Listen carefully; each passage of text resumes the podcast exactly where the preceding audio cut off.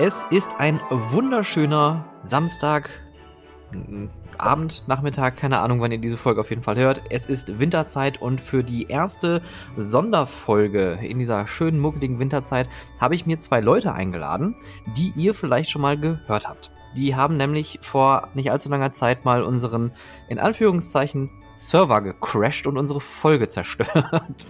ähm, weil Julian und vor allem ich äh, beim Thema Disney nicht unbedingt diejenigen sind, die man fragen sollte, weil wir da nicht so ähm, im Thema sind. Aber diese beiden Menschen, die ich heute hier zu Gast habe, sind absolute Experten im Thema Disney, sind äh, auch mit einem eigenen Post, äh, Postcast, Podcast am Start, geht schon richtig gut los. Herzlich willkommen, Bianca. Jetzt muss ich noch mal kurz überlegen, wie heißt der Podcast? Ich habe das nicht recherchiert. Ich bin ein schlechter Host. Furchtbar. Feenstab und Naseohren. Alles und, gut. und dann habe ich noch den Jens hier mit dabei von Mausgebabbel. Das weiß ich. Ja, bei mir gibt es auch nur einen Namen. Das ist doch gut. Ja. Da kann man es nicht verwechseln. Hallo, hi. Einen wunderschönen guten Abend. Wie geht's euch beiden? Gut. Und selbst? Ja, bestens, bestens. Äh, wir, wir beide hatten ja heute frei, Bianca. Ja. Der äh, Jens hatte heute in seinem Bundesland leider nicht frei, er musste heute arbeiten. Mensch. Ja, aber trotzdem wird mein Tag versüßt, wenn ich über Disney Parks reden darf. Also das, oh. das geht dann wieder.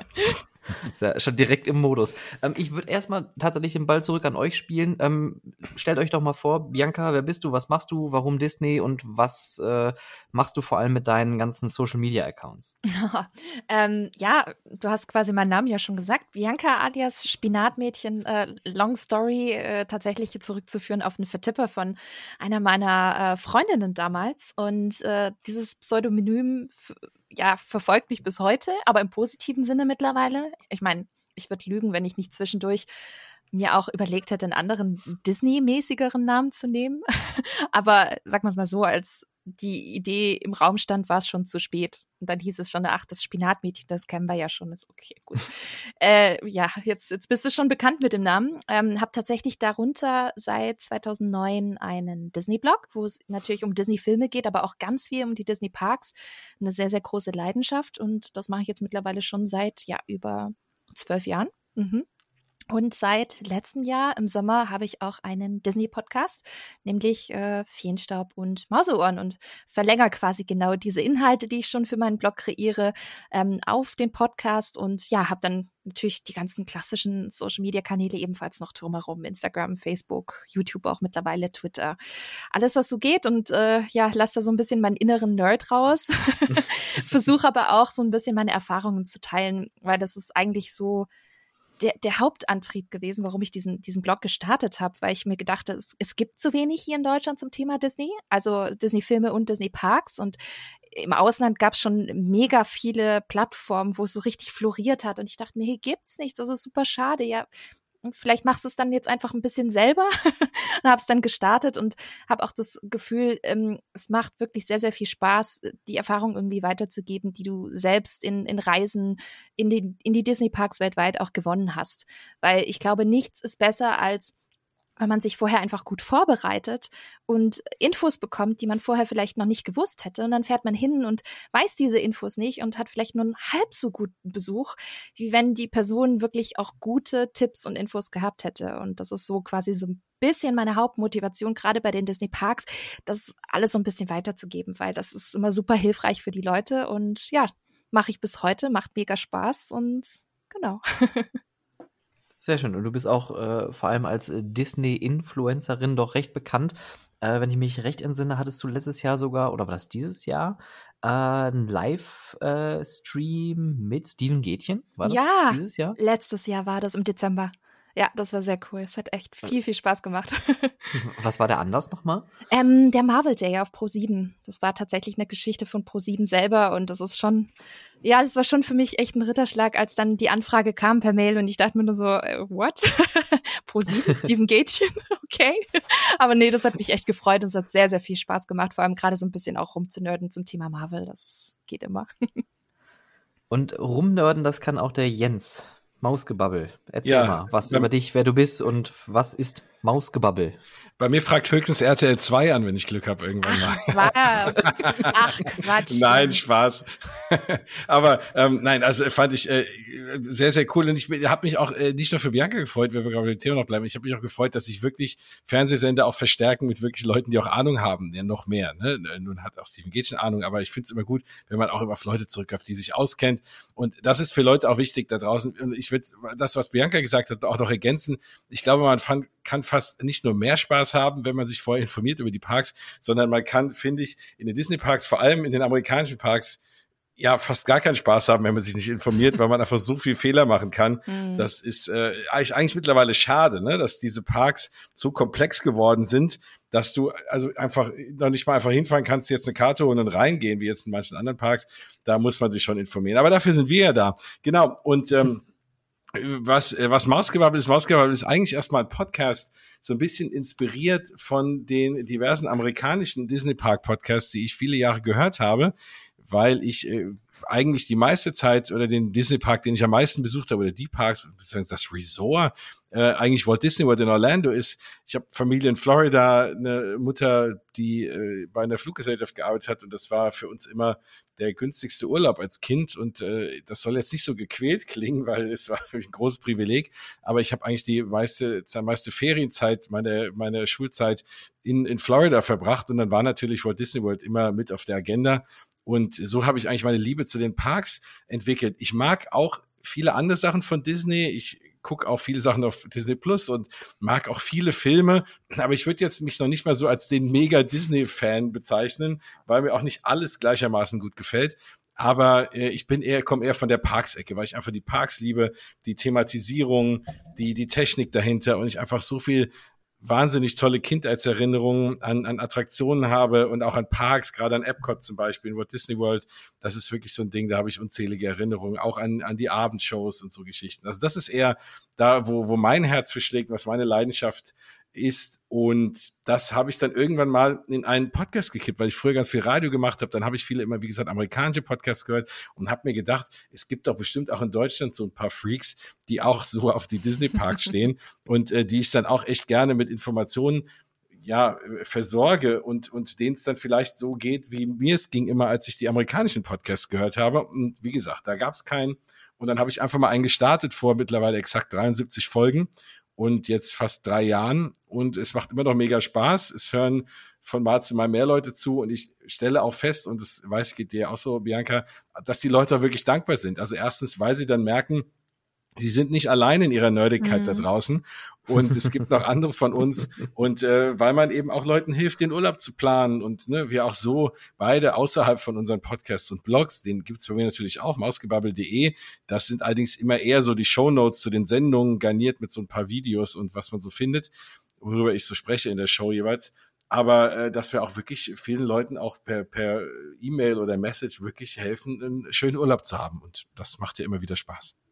Schön, jetzt sind so die Podcaster hier unter sich. Das ist ja schon fast ein, äh, ein Nerd-Treffen auf einer ganz anderen Ebene. Aber vielleicht bevor wir zu den äh, Disney-Parks kommen und auch zu den ja, Disney-Filmen, vielleicht jetzt nicht selber, aber die stehen ja in enger Verbindung oft mit den Parks. Ähm, vielleicht noch eine Frage zu den Podcasts, weil ähm, ich, ich bin jetzt mal ganz blauäugig und würde jetzt sagen, okay, ähm, es gibt x Disney-Parks, also gibt es x Podcast-Folgen. Jetzt hast du gerade aber gesagt, Jens, du hast schon irgendwie über 70 Folgen produziert. Ähm, wie kommt ihr beide immer auf euren Input oder auf die äh, Themen für eure neuen Folgen? Hm, viel Recherche natürlich, Brainstorming. Ich ähm, arbeite nebenher jetzt schon seit sehr vielen Jahren auch im Bereich Marketing und Kommunikation. Da, da bekommt man das natürlich mit, äh, gewisse Herangehensweisen an Konzepte, an ja gerade auch Ideenfindung und so. Und genau das lasse ich letztendlich auch in meine äh, privaten Projekte einfließen, ganz klar. Und das ist sehr viel Brainstorming, sehr viel Recherche, sehr viel auch was mit, mit Highlights und mit Release-Daten zu tun hat, gerade bei Disney-Filmen.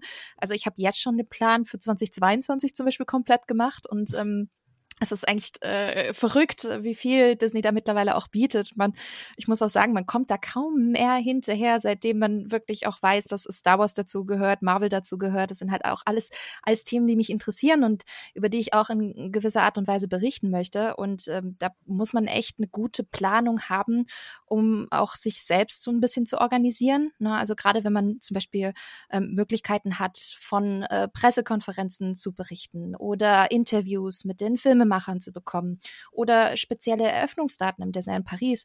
Das sind alles Daten, die muss man natürlich vorab irgendwie planen und ganz besonders, wenn man halt nebenher noch einen Vollzeitjob hat. Also bei mir ist mhm. es so, Podcasting ist nicht mein Hauptberuf, Blogging ist nicht mein Hauptberuf ich, mein Hauptberuf ist im Bereich Social Media und äh, alles andere läuft halt abends und an den Wochenenden. Und das ist halt wenig Zeit. Ne? Also eigentlich würde man sich viel, viel mehr Zeit wünschen, aber man hat eben nur diese Zeit. Und genau deswegen ist diese Planung so wichtig und immer dieses, dieses Brainstorming. Und dann muss man halt gucken, okay, wo liegen die Highlights, wann kommt was und was mache ich eben drumherum. Und da ist natürlich sehr viel Brainstorming, aber auch ein bisschen schauen, okay, was, was interessiert denn die Leute? Also ich gucke auch regelmäßig natürlich rein in meine Zahlen und schaue natürlich auch an, welche Folgen dann richtig gut laufen. Und äh, überlege mir natürlich auch dann in die Richtung, okay, Leute fanden jetzt äh, Folge XY gut, hm, vielleicht äh, doch ein bisschen mehr in die Richtung. Und das finde ich schon ein spannender Prozess, wenn man sich auch sehr also man lernt sich nochmal neu selbst, äh, neu nochmal kennen, ne? Also wie man mhm. denkt und, und äh, wie man konzipiert oder so. Es ist ein ständiger Lernprozess, wenn man natürlich auch nicht an, an seinen Hörern und an seinen Lesern vorbei kommunizieren möchte. Deswegen, ich glaube, das ist so, ein, so eine Mischung aus, wie gesagt, konzipieren, brainstormen, aber auch Release-Daten, Eröffnungsdaten und was natürlich auch die Hörer da draußen hören wollen. Ja. Ja, bei mir ist es so ein bisschen umgekehrt, ähm, weil also deswegen ergänzen sich unsere beiden Podcasts eigentlich sehr, sehr gut. Das stimmt. Weil, weil bei mir ist es eher so, sag ich mal, News, ne? Also wirklich bei mir geht's noch mehr um die Parks. Äh, bei Bianca, wenn es dann eher um die Parks geht, dann ist es wirklich eher bei einer Attraktion wirklich komplett Deep Dive auseinandernehmen, alles, äh, alle super spannenden Infos und deswegen, das kann ich über jedem sehr ans Herz legen. Äh, du hast schon ein paar Attraktionen beackert und das äh, wirklich in einer Tiefe, die, die super viel Spaß macht, super interessant ist. Und bei mir sind es halt eher so die Park-News. Und da habe ich jetzt dann, als Corona losging, dachte ich, oh Gott, was soll ich denn jetzt die nächste Zeit? Irgendwie alle Parks hatten zu. Mhm. was soll ich denn da für Sendungen machen? Vergiss es. Ja, und selbst in der Zeit kamen ständig News raus. Also ich versuche mhm. irgendwie so meinen Zwei-Wochen-Rhythmus zu halten und es kommen immer wieder Sachen raus. Klar, manchmal ist es nur irgendwie ein neues Restaurant, was aufmacht und man geht irgendwie die Speisekarte durch. Aber da weiß ich auch immer, dass die Leute gerne irgendwie hören, was es zu essen gibt. Das ist auch immer schön. Aber es sind einfach viele, viele Dinge es passieren immer ganz viele Dinge. Ich meine, es sind ja nun äh, zwölf Parks auf der ganzen Welt und äh, da gibt's ja nun, ja, da ist genug Futter da. Mm. Und, und, und das auch noch, obwohl ich mich hauptsächlich um Disneyland Paris und Walt Disney World kümmere und auch ein bisschen Disneyland in Anaheim, weil ich in den Parks schon mal war. Natürlich auch die asiatischen Parks, da, das hat Bianca mir voraus, da, die habe ich leider noch nicht bereisen können. Kommt aber auch, noch. aber auch das, auf das kommt auf jeden Fall. aber auch das äh, habe ich natürlich in der Sendung und bei mir ist es eher so, ich lasse mich so ein bisschen treiben, was passiert gerade und dann versuche ich immer, und das weiß ich auch, was, dass es Leute gerne hören, so ein bisschen Reiseberichte. Ich habe jetzt in der letzten Folge eine, eine Hörerin von mir aufgetan auf Instagram, die gerade in, in Kalifornien lebt und natürlich häufig in Disneyland ist, in Anaheim. So, da kann aktuell ja keiner von uns hin. Das finden die Leute natürlich auch immer spannend. Wie fühlt sich gerade da an? Was passiert da gerade? Und so Geschichten versuche ich einzubauen. Und ich habe noch ganz viele Sachen auf meiner Liste, die ich schon immer mal eine Sendung drüber machen wollte und ständig passieren irgendwelche News, über die ich dann doch sprechen muss. Und vor allem, wenn ich dann äh, mit Bianca podcaste und wir fangen an, über die Parks zu reden, dann ist irgendwie anderthalb, zwei Stunden voll und dann, ja, stehen die anderen Sachen wieder hinten an. Also da geht mir aufs Futter nicht aus. Und auch da, wie Bianca sagt, ähm, was die ganze Filmgeschichte angeht, da kam mit Marvel und Star Wars noch so viel mehr dazu, da kommst du kaum noch hinterher. Und bei den Parks ist es mittlerweile auch so, gerade jetzt, wo sie wieder aufhaben, da werden die neuen Attraktionen gebaut, währenddessen kommen neue Shows, dann wird das eröffnet. Also die, da passiert so wahnsinnig viel, über das es sich einfach lohnt zu reden, da gehen einem die, die Themen aus. Ich hatte mir gerade aufgeschrieben, ähm, Speisekarten ASMR mit Jens. Also, falls du noch irgendwie ein zweites Standbein brauchst, ne? Ja, ja. Oh ja, dann äh, muss ich das die richtigen flüstern. um, aber ich finde ich finde das total spannend, ähm, wie, wie unterschiedlich, aber auch gleich immer so diese, ähm, äh, ja, im Hintergrund die Abläufe sind, wenn man so einen Podcast macht, weil ähm, ich bin ja auch jetzt noch recht neu in Anführungszeichen im Game drin und ähm, das war mit Corona bei mir genau das Gleiche. Ich habe den Podcast angefangen, da kam Corona und dann kam der Lockdown und dann war alles dicht. Dann dachte ich mir so auch, ja gut, was will ich denn hier erzählen? Und ähm, ich konnte mich kaum retten vor irgendwelchen Themenvorschlägen oder Neuigkeiten, die überall gedroppt sind. Da hat sich ja unglaublich viel geändert. Und äh, auch ich versuche meinen Zwei-Wochen-Rhythmus zu halten, habe aber mittlerweile bemerkt, um mit den Themen so nah wie möglich äh, an der Realität zu sein, dass ich mittlerweile auf den Trichter gekommen bin, zwei, drei Tage vor Release die Folge aufzunehmen, bevor sich noch irgendwas in der mhm. Welt tut. Ne, weil es ändert sich ja einfach so unglaublich viel in, in letzter Zeit. Ähm, auf jeden Fall. Also ich kann auch gar nichts vorproduzieren. Also ich mache die Sendung und versuche sie wirklich dann auch am gleichen Abend oder am nächsten Tag irgendwie noch zu, zu bearbeiten und, und rauszujagen, ne? weil sonst sind die Sachen auch, auch schon wieder veraltet, weil ich halt so sehr auf News setze. Ne? Und hm. auch da, jetzt habe ich letzte Woche die Folge aufgenommen. Jetzt war gestern diese Halloween-Party Disneyland Paris. So, über die müsste ich jetzt eigentlich auch schon wieder reden oder will ich auch über die reden. Muss jetzt gucken, dass ich jemand finde, der da war, den mal interviewe, die Person, wie es da war und wenn ich das erst nächste, übernächste Woche mache, dann ist auch schon wieder zwei Wochen her und dann will es auch keiner mehr hören. Also insofern fühle ich mich auch immer so ein bisschen getrieben, aber es macht natürlich auch Spaß, dann da einfach zeitnah zu sein und kann dafür aber leider nichts vorproduzieren. Wenn ich mal in Urlaub fahre oder so, dann müssen die Leute halt auch mal drei, vier Wochen ohne leben. Jetzt kommen wir aber mal zum, zum eigentlichen Thema. Disney. Und ich muss ja von mir aus sagen, und das habt ihr beide vor allem am ehesten erkannt, Disney ist für mich immer schwierig.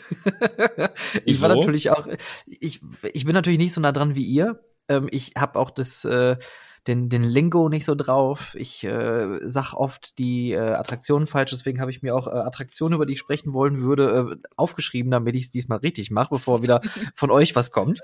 ähm, aber wie, wie kommt denn das zustande? Also, was war so euer Disney-Moment, wo ihr gesagt habt, da wurdet ihr so Disney-Prinzessinnen-mäßig oder Prinz-mäßig verzaubert und ihr wart total hooked. Den gab's gar nicht, wenn ich ehrlich bin. Das war schon immer da. Also ich glaube, das geht aber ganz, ganz vielen da draußen so, weil da Disney wirklich eine Marke ist, die einen von Kindesbeinen auf begleitet. Also man wächst quasi damit auf mit den Filmen und das war, glaube ich, auch so für mich so der erste Berührungspunkt durch die Filme, durch äh, Wiederaufführungen im Kino, im Kinderkino damals und vor allem halt auch der erste Film, große Kinofilm, den ich damals gesehen habe, nämlich Ariel, die Meerjungfrau.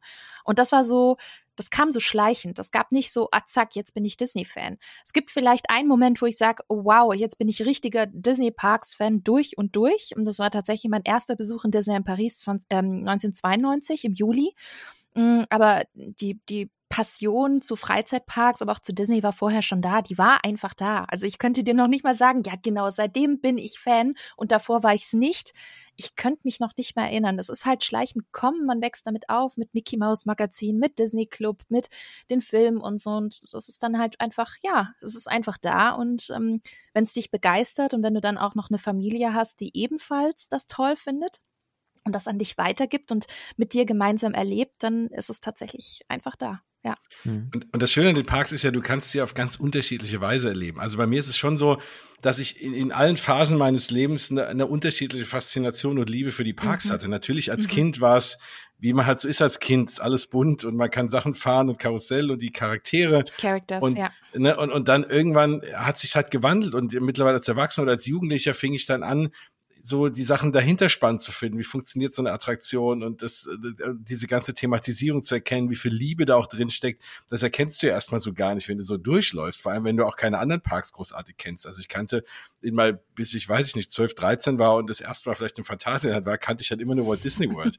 und ähm, dann war auch alles andere erstmal so ein bisschen Enttäuschung, bis ich auch angefangen habe, da auch die schönen Seiten zu sehen, auch mal von anderen Parks. Also es war auch gebe ich Bianca recht, irgendwie auch ein schleichender Prozess, auch wenn ich natürlich das Mickey Maus Heft gesammelt habe, irgendwie als Kind und von oh, ja. Taschengeld gekauft.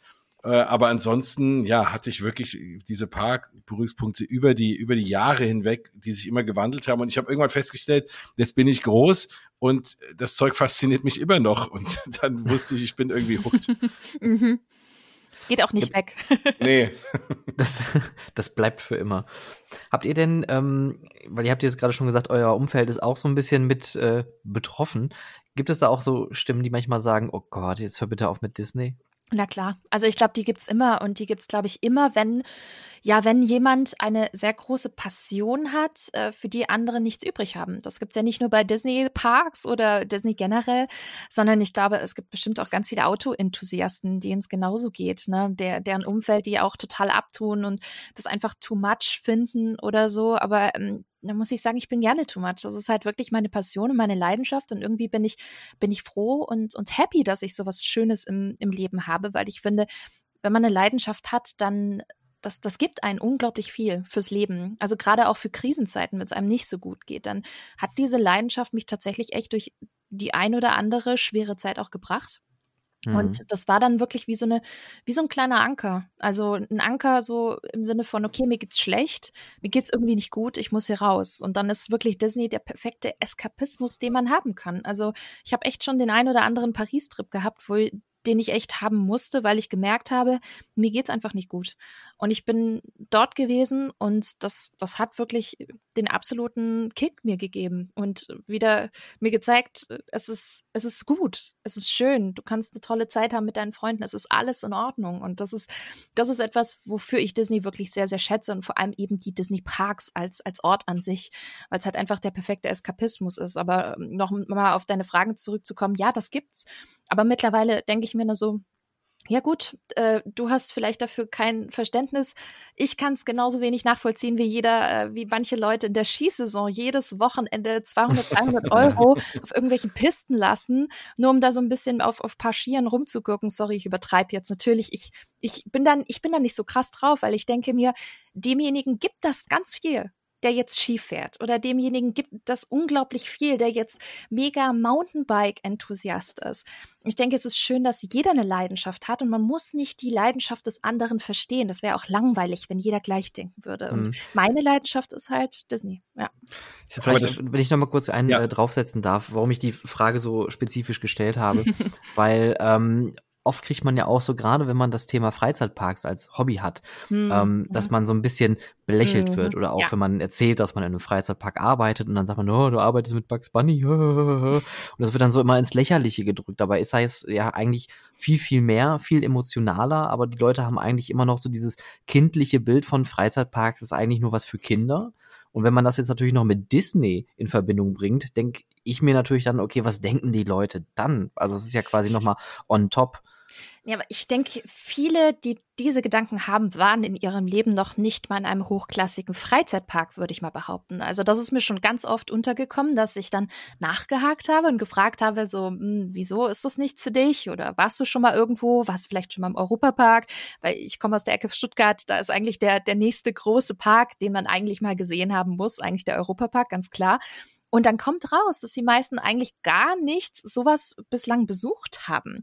Und mhm. wenn man dann noch ein bisschen weiter bohrt, merkt man, ah, okay, das hat eine Historie, so im Sinne von, die Eltern wollten irgendwie nicht mit den Kids in den Freizeitpark früher und dann kriegt man halt eine ablehnende Haltung. Durchaus auch schon mitbekommen. Aber viele sagen dann, ach, das ist nichts für mich, stellen sich das vor wie, keine Ahnung, Cannstatter Vasen, Kirmes oder sowas so ein bisschen trashig, so ein bisschen einfacher und kindlich und das ist es ja eigentlich gar nicht. Und das sind man, also solche Sätze kommen dann meistens von Personen, die sich auch mit der Materie Freizeitpark noch nicht wirklich auseinandergesetzt haben. Also ganz, ganz viele Klischees. Ich kann das verstehen, habe ich auch schon gehört, aber ich habe mittlerweile gelernt, damit umzugehen, weil ich mir denke, derjenige hat einfach das Wissen nicht darüber, der kennt dieses Thema nicht, hat sich nicht darüber beschäftigt. Das ist dann halt dieses Bild, was bei demjenigen dann haften geblieben ist. Ja. Hm. Also ich bin da nicht so tolerant wie Bianca. Ich denke dann immer, ich denke mir immer, das muss einem doch gefallen. Wie kann man denn da hinfahren und sagen, es gefällt das einem? Das habe ich früher auch gedacht. Ich habe da wirklich, also wenn ich auch manchmal Leute, die waren so in Florida, wenn ich und wart hier irgendwie in Walt Disney World, ja, aber na ja, ich so, was? Wie was ist mit dir los? äh, also ich bin da irgendwie so ein bisschen, äh, ja, ich kann, äh, also ich, weil, na, weil ich halt einfach finde, die Parks bieten mittlerweile und gerade die großen Parks, ne, gerade die Disney Parks, bieten ja eigentlich was für jeden. Also selbst wenn ich jetzt mit Mickey Mouse nichts anfangen kann, denke, na ja, oh, das ist nur so ein Typ mit, einer, mit einem Plastikkopf auf und so. Ja, aber dafür habe ich dann aber andere Sachen. Vielleicht finde ich die Shows toll. Vielleicht allein und, und selbst wenn ich jetzt irgendwie mit, mit, dem, mit diesem Spielerischen gar nichts anfangen kann, muss mich doch die Technik faszinieren. Und das Essen das Essen zum Beispiel, genau. Also gerade in USA-Parks, dann sage ich, hey, ich, ich schlemme mich da irgendwie durch. Aber auch, wie gesagt, gerade diese Technik hinter diesen Attraktionen, wenn ich allein das ist doch schon, wo ich sage, wow, faszinierend, ja. Und, und irgendwas, also man muss doch merken, dass das einfach ganz großes Kino ist. Und da habe ich irgendwie kein Verständnis, wenn dann einer komplett schnuffelig ist. Aber ich glaube, was wir alle haben, das Thema, das habe ich jedes Mal, wenn ich dann irgendwie im Büro in der Mittagspause irgendwie erzähle, äh, ja, ich bin nächste Woche in Disney Paris, dann kommt immer, aber du warst doch schon in Disney Oh Paris. ja, das habe ich auch schon gehört. Oder du warst doch Warum gehst du da nochmal hin? Ja, genau. Äh, so, hä? Also das ist, glaube ich, das, das ist was, was alle äh, wir Freizeitparks, Mhm. verrückten Menschen irgendwie doch häufiger mal haben. Und äh, ja, aber da äh, schäme ich mich nicht mehr, äh, das zuzugeben, dass ich da auch irgendwie alle zwei, drei Wochen hinfahren könnte, ja. Und dann versuche ich die Leute mal zu überreden, sag, komm doch mit und alles. Ach, und dann, vergiss es, dann, Jens. dann Oh. sind sie auch so ein bisschen fasziniert, aber ja, dann ja, am Ende. ja, ja, ähm, ja. kenn ich, hm. kenn ich. Mhm. Ist aber, glaube ich, vielleicht auch ganz gut, wenn man die Leute, also äh, wenn man so versucht zu überreden, aber wenn du solche Leute dann mit dir da rumschleppst, ich glaube, dann hast du auch keinen Spaß. Nee, ich denke mir immer, wenn die mit, aber trotzdem, ich glaube, wenn die mit einem von uns in so einem Park wären, hätten die auf jeden Fall mehr Spaß, als wenn die alleine da durchlaufen. Ja, klar. Das also schon. mein Paradebeispiel ist immer ähm, an, der, im Sommer in Disneyland Paris, dann stand ich vor Phantom Manor und habe äh, irgendwie keine Ahnung auf meinen Sohn gewartet, der auf Toilette war oder so und dann war neben mir so eine Familie mit so einem Parkplan in der Hand, so Vater, Mutter und ein Kind und dann äh, meinte die Frau so, äh, was ist denn das da? Äh, Und der Mann, ach, das ist nur so eine Geisterbahn. Und dann haben sie gesagt, ach nee, dann gehen wir woanders hin. Das würde dir halt nicht What? passieren, wenn du mit mir da bist. Ja. Ähm, Jens, nur, nur so eine Geisterbahn, da wirst du halt erschreckt, weißt du, so richtig, richtig äh, Wiesenvasen-Kirmesmäßig. ja, genau, noch mit so Erschreckern drin. Oh Mann. Ja, und dann sind die umgedreht und sind nicht reingegangen und standen schon davor. Es war nur irgendwie zehn Minuten Wartezeit und das kann nicht wahr sein. Mhm. Und deswegen glaube ich, dass so Leuten, also wenn, wenn wir die in die Parks mitnehmen, dann äh, vielleicht sollten wir uns buchen lassen als Parkbegleiter. ja. Aber das, da hätten wir auf jeden Fall ein schöneres Erlebnis. Und, äh, Eigentlich ein gutes Konzept, ne? Die zahlen euch den Eintritt, die zahlen euch den Flug Ja, und ihr geht dann davon mit. Doch Genau, und wir stellen sicher, dass die eigentlich mehr aus den, mehr von den Parks haben. Weil ich glaube, mit unserer Begeisterung stecken wir schon Leute an. Also jetzt auch in unserem Podcast merke ich das ja auch, ne? Also, man, man, die, dann merken die Leute, irgendwas muss ja da dran sein, wenn der so verrückt ist, da ständig hinzufahren und dem die Augen glänzen, wenn er von erzählt. Da, da muss ja was sein. Ja, aber ich finde, das ist ein echt guter Ansatz, ähm, dass man mit Leuten auch mal einen Park besucht, äh, die den Park schon kennen, weil das äh, habe ich oft in Efteling, wenn ich da mit Leuten bin, die den Park noch nicht gesehen haben. Mhm. Ähm, die sind dann auch so voreingenommen und sagen, ja, das ist ja nur eine Kinderbahn oder das ist ja nur dies und das oder das ist ja nur ein Märchenwald. Und dann Mm. sagt man, nee, komm, wir gehen da jetzt mal rein und gucken uns das mal an. Und gerade wenn es abends so ein bisschen dunkler wird, dann sind die Mhm. total fasziniert und sagen auch dann, oh, ah, verdammt, hätte ich ja fast gar nicht gemacht, wenn du nichts gesagt hättest. Mhm. Aber, aber ich glaube, das ist auch ein bisschen was bei Disney ja so ein bisschen auch diese, diese Gratwanderung ist. Ne? Es ist im Endeffekt, also sprechen wir jetzt mal faktisch über Rides. Und wenn man jetzt so gerade ins Fantasyland guckt, da gibt's immer die Handvoll Dark Rides, Themenfahrten. Das sind halt Themenfahrten. Und im Falle von Schneewittchen würde ich auch mal sagen, das ist einfach mal eine Geisterbahn, ja. Ähm, ja. Mhm. das war übrigens mein Lieblingsmoment in äh, äh, Tokyo Disneyland. Die ganzen heulenden Kinder, die da am Ende dann in der Station angekommen sind. Das war wirklich faszinierend. es, und ich bin der Meinung, jetzt, jetzt kommt hier ab, absolutes äh, Verschwörungstheorie Gedöns, Ver Verschwurbelung. Disney macht das nur, um die Merchandise-Verkäufe nach oben zu treiben. Denn wenn die Kinder anfangen zu heulen, kann man immer noch sagen, ja komm hier, ich kaufe da jetzt hier so ein Prinzenkostüm oder hier so ein Kürbis oder was auch immer, aber dann ist Plüschtier. ruhig. So ein Plüschtier natürlich. Genau. Da- Dann, würde, dann würde aber am Ausgang von jeder Bahn irgendwie so ein Luftballonverkäufer stehen. Wir müssen nächstes Mal drauf achten, Jens, in Paris, Ja, ob ja. da wirklich einer steht. Das kann sein. ähm, aber jetzt mal so die, die die Frage an euch. Jetzt gehen wir mal so Richtung ähm, Freizeitparks. Was fasziniert euch denn so an die an den Freizeitparks?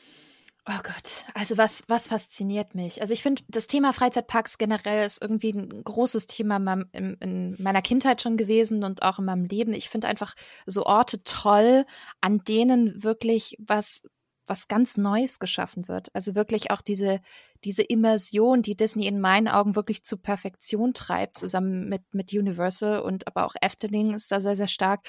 Das, das finde ich super faszinierend, dass man wirklich für einen oder für mehrere Tage in eine Welt tauchen kann, die zwar künstlich ist, aber ich finde, im Begriff künstlich steckt es ja auch schon, der Begriff Kunst.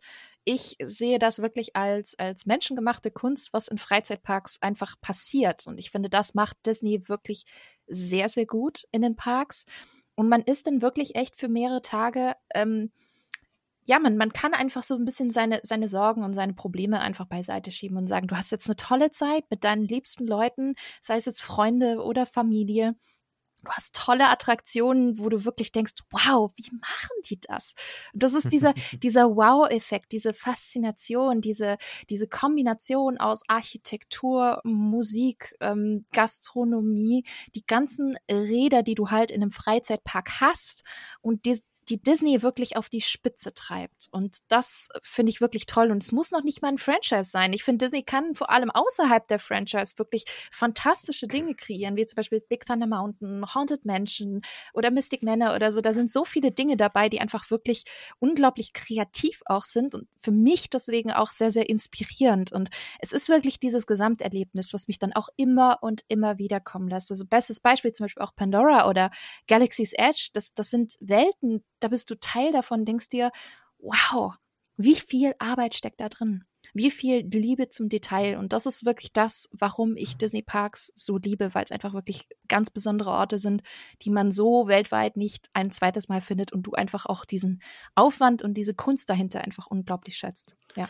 Ja, und dieses, dieses bisschen extra, und nicht nur ein bisschen. Also, die, die Parks wären genauso gut, wenn die in der Warteschlange irgendwie halb so viel dekoriert werden. Aber es ist halt noch mal, und da ist noch mal an der Decke irgendwas reingeritzt, was du entdecken kannst. Und hier noch was und da noch was.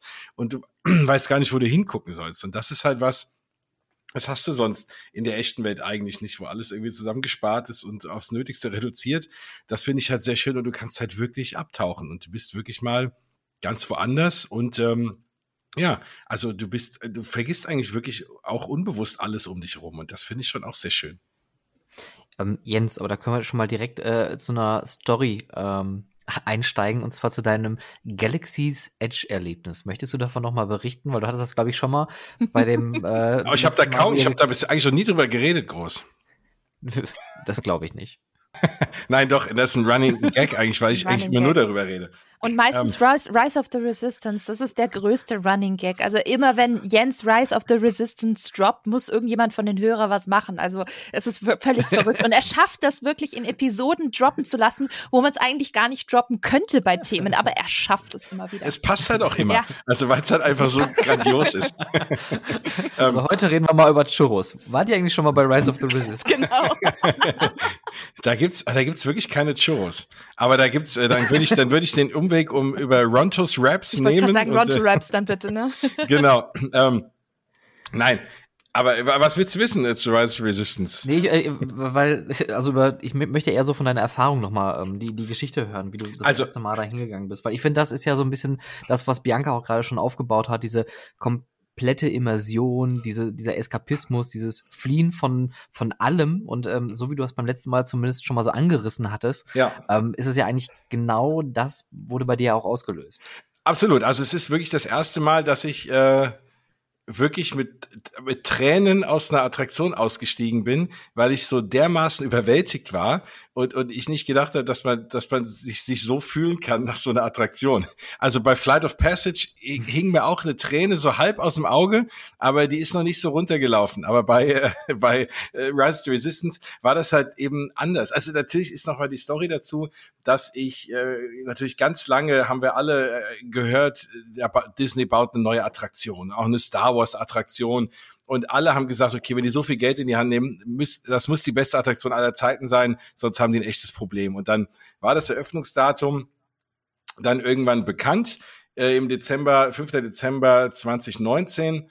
Und dann habe ich gesagt, okay, weil ich, mein Problem ist, ich bin dann doch so neugierig, ich schaff's nicht, mir eine Attraktion nicht vorher auf YouTube anzugucken. Sobald die irgendwie, sobald es die ersten Videos gibt, muss ich das sehen. Und ich bin ganz neidisch, es gibt ja ganz viele Leute, die sich nicht spoilern lassen wollen. Und im Übrigen, jetzt kommen Spoiler. Also das, äh, ich habe auch gelernt, dass ich häufiger mal Spoiler-Alert raushauen muss.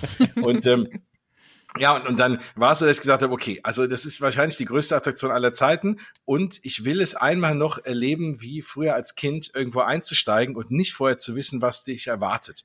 Mhm. Und äh, dann habe ich gesagt, okay, das ist es mir wert, einfach rüber zu fliegen und am Eröffnungstag mich morgens mitten in der Nacht und ich habe um drei Uhr mich dahingestellt im Auto und ähm, durch, dort Schlange zu stehen, um als einer der ersten überhaupt auf der Welt diese Attraktion fahren zu dürfen, ohne dass ich was auf YouTube gesehen habe.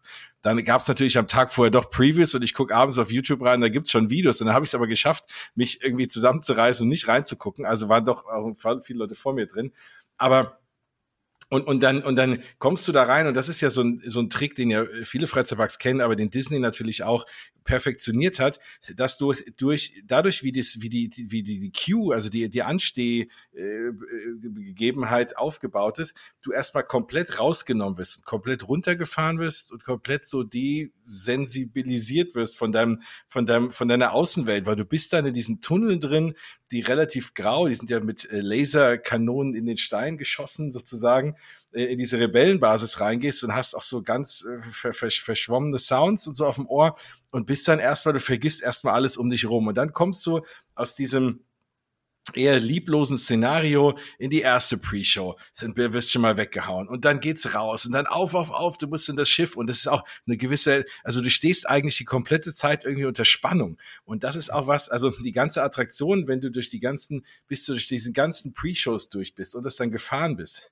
bist du irgendwie paar 20 Minuten hast du Action und stehst komplett unter Strom, weil du wirst dann da festgenommen und dann kommst du auf diesen Sternenzerstörer und siehst dieses riesengroße, du guckst raus ins Weltall oder hängt da ein TIE Fighter an der Wand. Und ich so, was ist denn hier los? Und dann kommt einer und mault dich an, auf, weiter, weiter. Du wirst jetzt hier gleich befragt und die First Order äh, hat dich festgenommen. So, äh, okay. Und dann hast du diese ganzen Leute, die so, so sensationelle, tolle Rolle spielen, diese Castmember dort. Das ist einfach Wahnsinn. Und äh, dann stehst du da und dann kommst du in den äh, Befragungsraum und dann dann wirst du befreit und dann auf schnell in den Wagen rein und denkst du, ah, was ist denn jetzt los? Und dann fährt das Ding los und es ist auch die Geschwindigkeiten, die diese, diese, diese trackless äh, Attraktion, diese also schienenlose Attraktion fährt. Sowas kannte ich auch vorher gar nicht. Ich kannte irgendwie so Ratatouille und so, da wirst du so gemächlich und dann äh, wackelt so ein bisschen der Wagen und da geht's hier hoch, runter, Stock, nächsten, ersten Stock hoch und also sensationell, dann am Ende wieder runter mit diesem Escape-Pod wieder raus, noch ein kleiner Drop. Und dann kommst du draußen an, ne? wann kommst du meiner Attraktion überhaupt, kommst du an einem anderen Punkt an, als du startest, dann auch noch draußen an der frischen Luft. Und und dann ist auf einmal vorbei und denkst, du bist komplett fertig, ja. Und, und, und das war wirklich, und ich bin raus und ich habe äh, mein, meine allererste Sprachnachricht ging an Bianca und ich war komplett äh, aufgelöst mhm. und war wirklich, ich, ich habe wirklich geweint und habe gedacht, ich war, ich habe mich noch nie, glaube ich, so gut in meinem Leben gefühlt wie danach. Und äh, das, äh, und das, das hätte ich nicht gedacht, dass es sowas gibt, aber es ist einfach wirklich, wirklich grandios. So, ja. und äh, dann hatte ich das Glück, das an dem Tag noch zweimal zu fahren und ja, also und, und war dann wirklich, also äh, jetzt wird zwar wieder Zeit, aber das war dann auch okay und es war einfach ein grandioses Gefühl. Das glaube ich. Bianca, hattest du auch so einen ähnlichen Moment gehabt in einem der Disney-Parks? Ja, tatsächlich. Ich, also ich glaube am meisten in Tokyo Disney Sea. Also das war für mich so, mm. so ein Park, in den wollte ich schon immer, seitdem ich von dem Park erfahren habe. Jahre, wirklich über Jahre hinweg und ich habe äh, wie damals bei Disneyland Paris, als es neu geöffnet hat als Kind. Äh, so war es bei mir mit Tokyo Disney Sea. Ich habe wirklich jeden Schnipsel irgendwie aufgesogen, irgendwie ganz viel recherchiert, mich eingelesen, Videos geguckt und ich dachte mir, da musst du irgendwann mal hin. Und dann hat sich das Jahre über Jahre hinweg immer geschoben und zum Glück ist es tatsächlich dann das allerletzte Disney Resort gewesen, was mir noch gefehlt hat. So ein bisschen das Beste kommt zum Schluss. Ist mir so ein bisschen aufgehoben. Und äh, das war wirklich ein, eine Experience oder es ist auch eine Experience, die für mich wirklich was ganz, ganz Besonderes ist, wo ich mir dachte, dieser, dieser Ort kann gar nicht existieren. Das ist kein Freizeitpark mehr. Das ist, du bist, du bist nicht mehr in Japan, du bist nicht mehr in Tokio, ja. obwohl du von manchen Ecken dann auch Tokio-Stadt durchaus sehen kannst, ne, so Skytree oder sowas. Aber du bist einfach an einem ganz anderen Ort. Und das hat mich wirklich geflasht. Und auch Pandora war, fand ich toll. Galaxy's Edge genauso, Rise of the Resistance. Ähm, das, das Erlebnis ist mir leider äh, vergönnt worden letztes Jahr im März, als die USA geschlossen hat. Das, hoffentlich werde ich das nächstes Jahr dann in in, Kalifornien nachholen. Aber äh, wirklich Tokyo Disney Sea war für mich etwas, wo, da hatte ich Tränen in den Augen. Als ich das erste Mal in den Park gelaufen bin und auch den, den bekannten Vulkan, den man überall sieht, also Mount Prometheus gesehen mhm. habe und dann auch den Park einfach für mich so erleben durfte, das war für mich wirklich alles. Und ich dachte mir, wow, das ist wirklich ein ganz besonderer Park. Den gibt es nur ein einziges Mal auf dieser Welt. Der ist so einzigartig, das ist wirklich was ganz, ganz Besonderes. Also das war für mich wirklich ein Magic Moment. Ähm, den, den werde ich nicht vergessen, aber den werde ich mit Sicherheit auch in den nächsten Jahren nicht zum letzten Mal erlebt haben, weil äh, ich habe mir nach dem Besuch, äh, nach dem ersten Besuch gesagt, da musst du definitiv regelmäßig hin. War danach noch ein zweites Mal, ich glaube, war insgesamt, glaube ich, elf, zwölf Tage in, im Tokyo Disney Resort, weil ich lieb's. Ich lieb's so sehr. Es ist mein absolutes Lieblingsresort weltweit. Und ich freue mich so sehr auch auf die Erweiterung. Also in den nächsten Jahren sind auch einige Besuche bestimmt geplant in Japan. Aber das ist so, ich habe an diesem Park wirklich mein Herz verloren. Man kann es wirklich so sagen. Ja. Mhm. Dann, dann finde ich schön, dann, dann teilen wir das gleiche Erlebnis. Ähm, das ist nämlich auch mein absoluter Disney-Moment. Ja. Ähm, ähnliche Geschichte immer mal gesehen und mm, auch auf Fotos immer gedacht, sowas kann es gar nicht mhm, geben. Mhm. Es kann nicht so ein Freizeitpark existieren. Und dann geht man durch das Hotel, durch diesen schmalen Gang und dann genau. eröffnet sich dieser ja. große Blick mit dem See und diesem Vulkan und da habe ich auch einfach geheult. Mhm. Und meine mhm. Frau war auch total irritiert, warum denn ich auf einmal angefangen habe zu weinen, weil mir die Tränen so runterliefen. Mhm. Und ich habe gesagt, das ist einfach, das war auch Platz eins meiner Bucketlist. Und das war einfach so ein, so, ein, so ein krasser Moment da zu stehen das zu sehen. Und wie du schon sagst, das äh, kriegt kein anderer Park hin. Also es gibt, äh, viele kriegen es anders irgendwie hin, aber dieses komplette immersive und auch wirklich so speziell Disney Sea, jetzt ist natürlich jetzt schade für Jens gerade, das alles zu hören. Nein, nein, aber ich frage mich immer, ich sehe, habe ganz viele Bilder schon gesehen und ich frage mich immer, sieht das denn wirklich so schön aus? Aber die ja. Bilder sehen alle gleich schön aus. Dann denke ich mir, die mhm. können doch nicht alle so gut fotografieren. Mhm. Und dann ja. weiß ich ja, habe ich mit Bianca schon so viel drüber geredet und ich kenne ja auch deine Story und ich glaube es euch langsam, also dass das wirklich so schön ist, wie man es dort sieht. Ja, doch. Es ist, glaube ich, sogar noch schöner als ja. auf Fotos. Also die, die Fotos real. können nicht. Mhm. Ja. The Hype genau. is real. Es gibt ja immer, doch, es gibt ja tatsächlich äh, Parks oder auch Erlebnisse oder auch Filme generell, die, die so einen Hype umgeben. Und ganz oft ist es ja so, dass dieser, dass die eigentliche Sache dem Hype nicht gerecht wird. Und ich hatte, ich weiß nicht, wie es dir ging, Stefan, aber ich hatte so ein bisschen Angst, dass ich durch diese ganzen Bilder so gehypt bin, dass wenn ich dann dort bin, ich es gut finde, aber nicht so toll, wie ich es gedacht hätte. Aber es hat mich noch mehr geflasht, als ich es je gedacht habe. Und das hat mich irgendwie total glücklich gemacht. Deswegen sage ich es wirklich jedem da draußen, ja, der, der Hype ist wahr der Hype um Tokyo ja. Disney Sea ist wahr. Es stimmt ja. halt einfach. Es ist ein toller Ort, ja. Also ich hatte einen harten Jetlag an dem Tag, deswegen konnte ich mir, oh. glaube ich, keine anderen Gedanken machen, außer, außer, das muss jetzt schön werden, das wird schön werden, das wird super toll heute werden und bloß wach bleiben. Und dass man dann plötzlich irgendwie 15 oder 16 Stunden in so einem Freizeitpark rumturnt, ohne wirklich zu merken, wie die Zeit vergeht, mhm. das ist wirklich absurd. Also es geht wirklich nur da. Mhm. Aber jetzt habt ihr gerade, oder du hast gerade was Schönes gesagt, äh, der Hype ist real, aber es gibt auch äh, Hypes, da wird man enttäuscht. Habt ihr solche Momente, wo ihr sagt, das ist der Erwartung nicht gerecht, das war jetzt so ein absolutes Disney-Marketing-Ding und äh, nach der Fahrt mhm. oder nach einem Film wart ihr dann eher enttäuscht? Also mir geht das in letzter Zeit bei Abendshows ein bisschen so in den, in den, in den Disney Parks. Also mir ging es jetzt so in, in, in Epcot äh, nach dem Reflections of Earth, äh, diese grandiose Abendshow und äh, kann jeder gerne mal über auf YouTube gucken, ähm, da äh, also aufgehört hat. Und dann kam diese neue Show Epcot Forever. Und ich bin natürlich großer äh, Epcot-Fan, auch weil das für mich auch, wie gesagt, ganz große Kindheitserinnerungen waren, diese, diese Attraktionen, denen du auch was gelernt hast das war ja auch ein völliges Neuland, dieses Thema Edutainment, was sie mit Epcot äh, wunderbar umgesetzt haben, was auch nach und nach wieder äh, verschwindet leider. Aber und, und da und, und dann kam die neue Show und ich war ja auch dort und habe gedacht, oh wow, und habe mir die angeguckt und bin fast gegangen irgendwie nach der Hälfte der Show, weil ich es oh. furchtbar oh. fand. Ähm, Disneyland Paris, das alte Feuerwerk, die alte Abendshow fand ich grandios. Dann kam die neue, ich dachte, hey, super, boah, wieder eine Enttäuschung. Ähm, ich glaube, die aktuelle Abendshow in Epcot Harmonious wurde angekündigt als die beste Abendshow, die Disney je gemacht hat. Ja, ich habe zumindest nur das Video gesehen. Hm, äh, ist nett, aber nicht, wo ich, wo ich da hätte ich erwartet, dass ich sage, wow, ich muss sofort dahin mir diese Show angucken. Irgendwie auch nicht. Also alle Shows, die irgendwo aufhören und da kommt was Neues für in letzter Zeit, habe ich das Gefühl, es wird nicht unbedingt besser und die werden eben gehypt. Wie gesagt, Harmonious beste Show, die Disney und Disney kann Shows. Und das wissen wir ja alle. Aber dann denkst du so, naja, also dafür, dass ich das Beste aller Zeiten, erwarte ich einfach mehr. So, das ist so für mich so ein bisschen mein, mein missratener Hype so der letzten Zeit.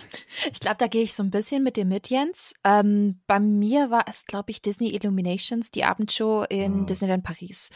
Ähm, davor gab es ja Disney Dreams und Dreams war ja wirklich ein Novum für Disney. Es war wirklich das erste Mal, dass sie äh, wirklich Fontänen, also Wasserfontänen, Projektion, äh, pyrotechnische Effekte, Laser, das alles kombiniert haben in eine Schlossabendshow.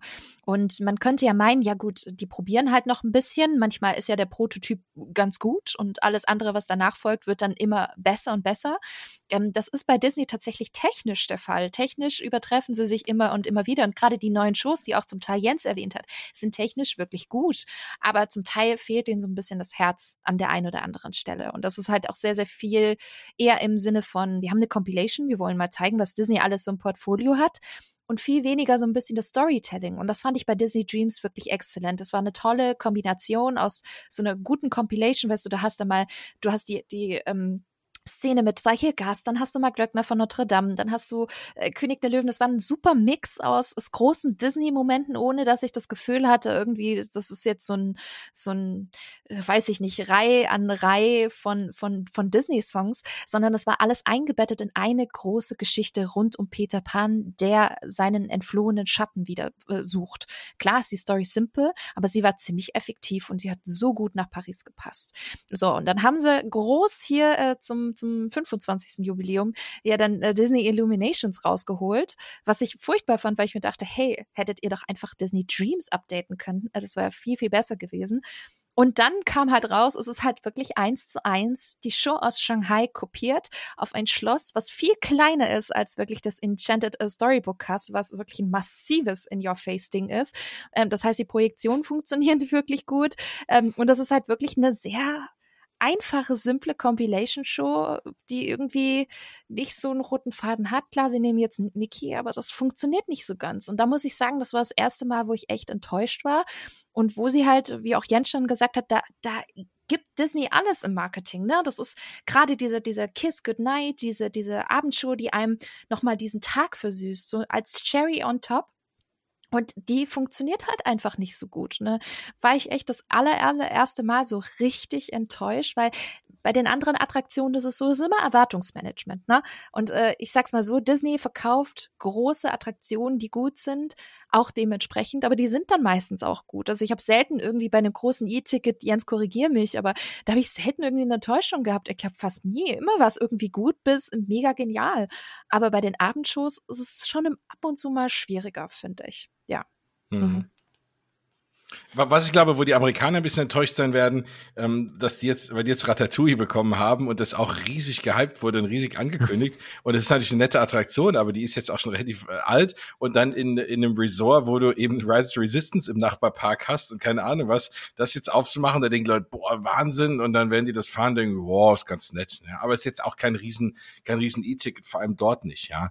Aber da bin ich bei dir. Also die Attraktionen, Attraktionen können sie noch und äh, Galaxy's Edge hat es bewiesen. Sie können es auch immer noch sehr gut und äh, äh, ein Beispiel von Rise to Resistance so gut wie aktuell kein anderer. Aber Disney hat ja auch schon eine recht lange Liste an Rides, wo man sagt, äh, warum? Also wenn ich jetzt so mal, das sind auch die meisten Rides, die ich persönlich nicht gefahren bin, wie zum Beispiel äh, Superstar Limo gibt's doch gar nicht mehr. Nein. Gut, gibt's auch gar nicht aber, mehr. Aber da bin ich bei dir. Also wie, wie das Ding jemals gebaut werden konnte, ist mir immer noch ein Rätsel. Es Unbedingt gibt, angucken so auf YouTube, Leute. Das ist, es ist, es ist, es ist so absurd. Es ist mega absurd. Genauso wie ähm, Ant-Man and the Wasp Nano Battle finde ich auch optisch ist das in Ordnung, aber es ist halt Buzz Lightyear, aber in langweilig. Mhm. Und Buzz Lightyear ist jetzt schon nicht mörder mega, aber ich finde es halt witzig irgendwie immer noch. Ähm, Gibt es für euch auch irgendwie Attraktionen, wo ihr sagt, ähm, die sind total low-rated, die sind, äh, werden von allen schlecht geredet, aber ihr findet die super? Hm, Ratatouille, um das an, äh, noch mal aufzugreifen. Also ich glaube, Ratatouille gibt es ganz, ganz viele Leute, die diesen Ride äh, total furchtbar finden oder ziemlich lame, weil sie halt ganz oft zum Beispiel auch mit Spider-Man in Islands of Adventure vergleichen, was halt dann auch, äh, sie, ich weiß nicht, ich glaube, viele haben halt gedacht, oh geil, Trackless, oh, Screens und so. Und Disney macht jetzt einen auf Universal und dann haben ganz, ganz viele halt auch an Spider-Man gedacht. Und das ist es halt einfach nicht. Es ist halt einfach ein Trackless Family Ride und der gefällt mir aber persönlich tatsächlich, so wie er ist, echt gut. Also unabhängig davon, dass Ratatouille einer meiner absoluten Lieblingsfilme ist, aber ich finde die okay. Umsetzung für, für Familien echt nett gemacht. Da sind schöne kreative Einfälle und wo ich so ein bisschen diesen ganzen Hate, ähm, vor allem aus der internationalen Community, nicht so ganz verstehen kann. Klar hätte man das hier und da ein bisschen besser machen können, weil es ist gefühlt auch so der erste ähm, die erste Attraktion gewesen, wo Disney dann auch dieses Screen-Prinzip eingesetzt hat, was man ja wirklich sonst immer nur eher von, von Universal kennt. Und ich finde aber dennoch, dass sie es wirklich schön eingesetzt haben und ich sag's mal so, ich bin da auch jemand, ich denke mir nur so, warum haben die das gemacht? Wie zum Beispiel dein Beispiel mit Ant-Man in Hongkong Disneyland es war ja halt vorher Buzz Lightyear. Und ich kann mir gut vorstellen, weil wir kennen ja vielleicht auch die, oder einige da draußen kennen sicherlich auch die Situation von Hongkong Disneyland, ist jetzt nicht der Park mit dem größten Budget. Ja, man versucht halt das Beste draus zu machen mit dem Budget, was man hat und trotzdem irgendwie was, was anbieten möchte. Und dann gibt es halt solche Dinge wie äh, eben genau das, was man jetzt bei Ant-Man sehen kann. Oder jetzt auch zum Beispiel in Walt Disney Studios Park gerade der Cars Road Trip, wo dann auch viele gesagt haben, ja, das kannst du ja den Hasen geben.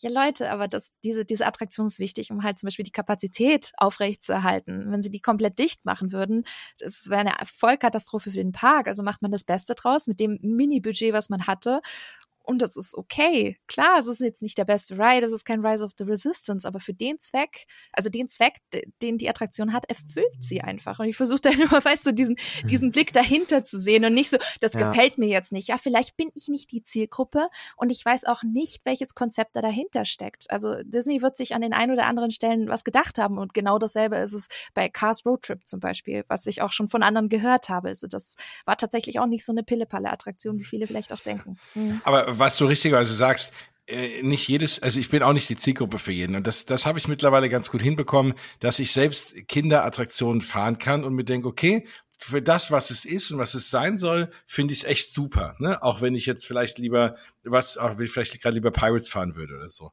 Ähm, aber was, was mich persönlich stört an Attraktionen, ich weiß deine Frage, weil welche underrated Attraktionen gefallen mir, aber ich äh, wollte mal ergänzend zu Bianca sagen, das, was mich immer stört, ist, wenn die faul werden. Also wenn sie ähm, ne, einfach irgendwie Attraktionen von der Stange kaufen und, und um, umdekorieren.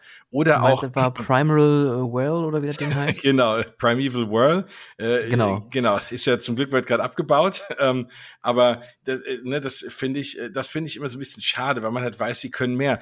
Und wenn mhm. du das, das fiel mir nämlich eben ein bei dem Thema Buzz Lightyear was sie ja auch in, hier, und da mal machen, ist irgendeine Notlösung, aufzupeppen und das dann auch noch in andere Parks zu äh, bringen, als wäre es jetzt was ganz Tolles. Ich meine, Buzz Lightyear war eine Ersatzlösung für, für Dreamflight ähm, damals im Magic Kingdom. Ich habe die Attraktion gemocht. Das war ja hier von äh, einer Airline gesponsert und du bist dann so da lang gefahren, Omnimover und es war ganz nett so. Und die hatten das Omnimover-System und die hatten diese Räume und wussten nicht, was sie machen sollen und haben irgendwie Buzz Lightyear draus gemacht, mehr oder weniger, anstatt einfach eine komplett neue Attraktion zu bauen. Und äh, was ja eigentlich auch, du, du schießt auf Sachen, das ist ja auch okay, das gab's ja vor irgendwie auch schon. Und das hast jetzt aber in jeden Park gepackt, als wäre das die Riesenattraktion, die du dir ausgedacht hast, wie jetzt Pirates oder so, wo ich sage, wow, ne, klar, gehört in jeden Park. Und ähm, und, und das finde ich dann ein bisschen schade. Oder guck dir halt ähm, hier Frozen an, ja, so. Das einfach, äh, ja, man hat den Malström gehabt in Epcot in Norwegen, hat gedacht, okay, man braucht irgendwo eine Frozen-Attraktion, was machen wir jetzt einfach mal zu und bauen es um, nehmen wir halt das.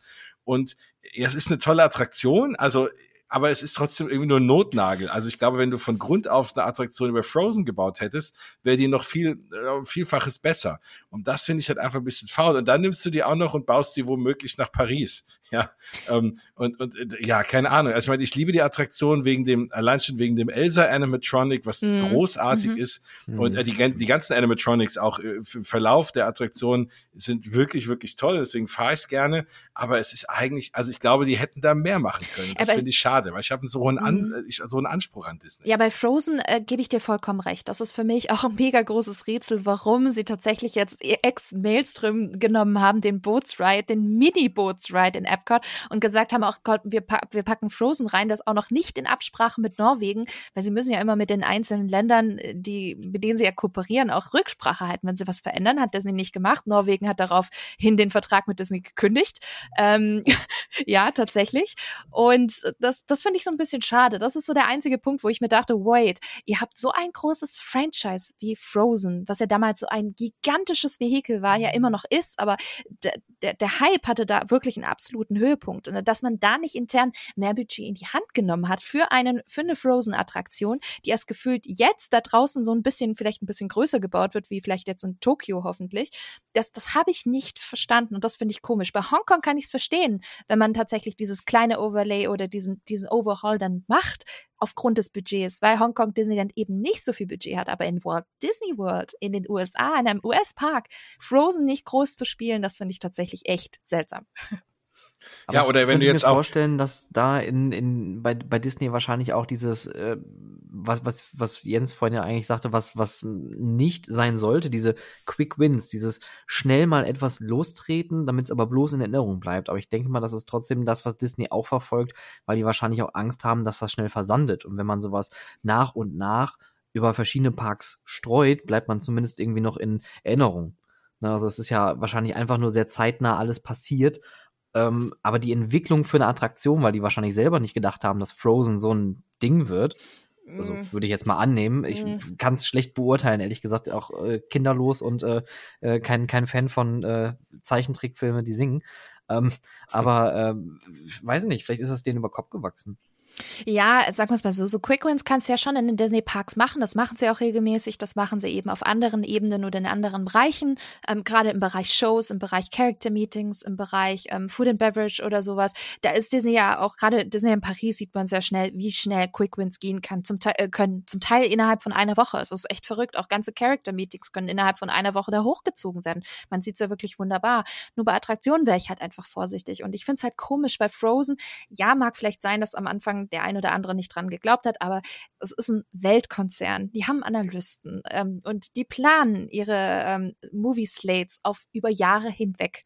Und während zum Beispiel Frozen Ever After gekommen ist und Maelström zugemacht hat und Frozen reingekommen ist, da war schon bestimmt Teil 2 definitiv in Planung. Und das ist halt einfach total schräg, wenn man dann hört, so ein Weltkonzern mit so einer langen Planung, der es äh, irgendwie nicht richtig schafft, einen kompletten großen Frozen Ride in einen internationalen oder westlichen Park zu bringen.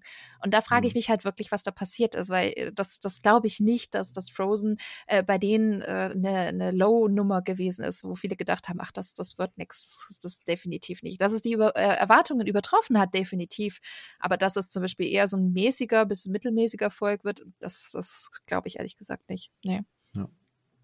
Sag mal, Scha äh, Stefan, schaffst du es eigentlich, in so einen Park zu gehen und ähm, und äh, so eine Attraktion, weil du kommst ja mehr auch so von dieser Operations-Seite, das so ein bisschen auszublenden, weil man hört ja immer, weil wenn wir jetzt gerade bei bei bei Sachen sind, die dann am Ende nicht so toll sind wie wie geplant, hört man ja immer wieder, das hat man zum Beispiel bei, bei Pandora gesehen, aber auch bei Galaxy's Edge gab es viele Punkte, wo die Planung ganz anders war und auch viel, viel toller. Und dann kommen die Operations-Leute rein, sagen, ja, das geht aber so nicht und da muss aber noch ein Schild für eine Toilette hin und äh, ne, so keine Ahnung. Und ähm, du kommst ja auch so ein bisschen von der Seite. Mhm. Ähm, äh, fährst du dann so Sachen, denkst, oh, naja, aber das hätte man irgendwie anders machen müssen oder schaffst du es irgendwie das auszublenden?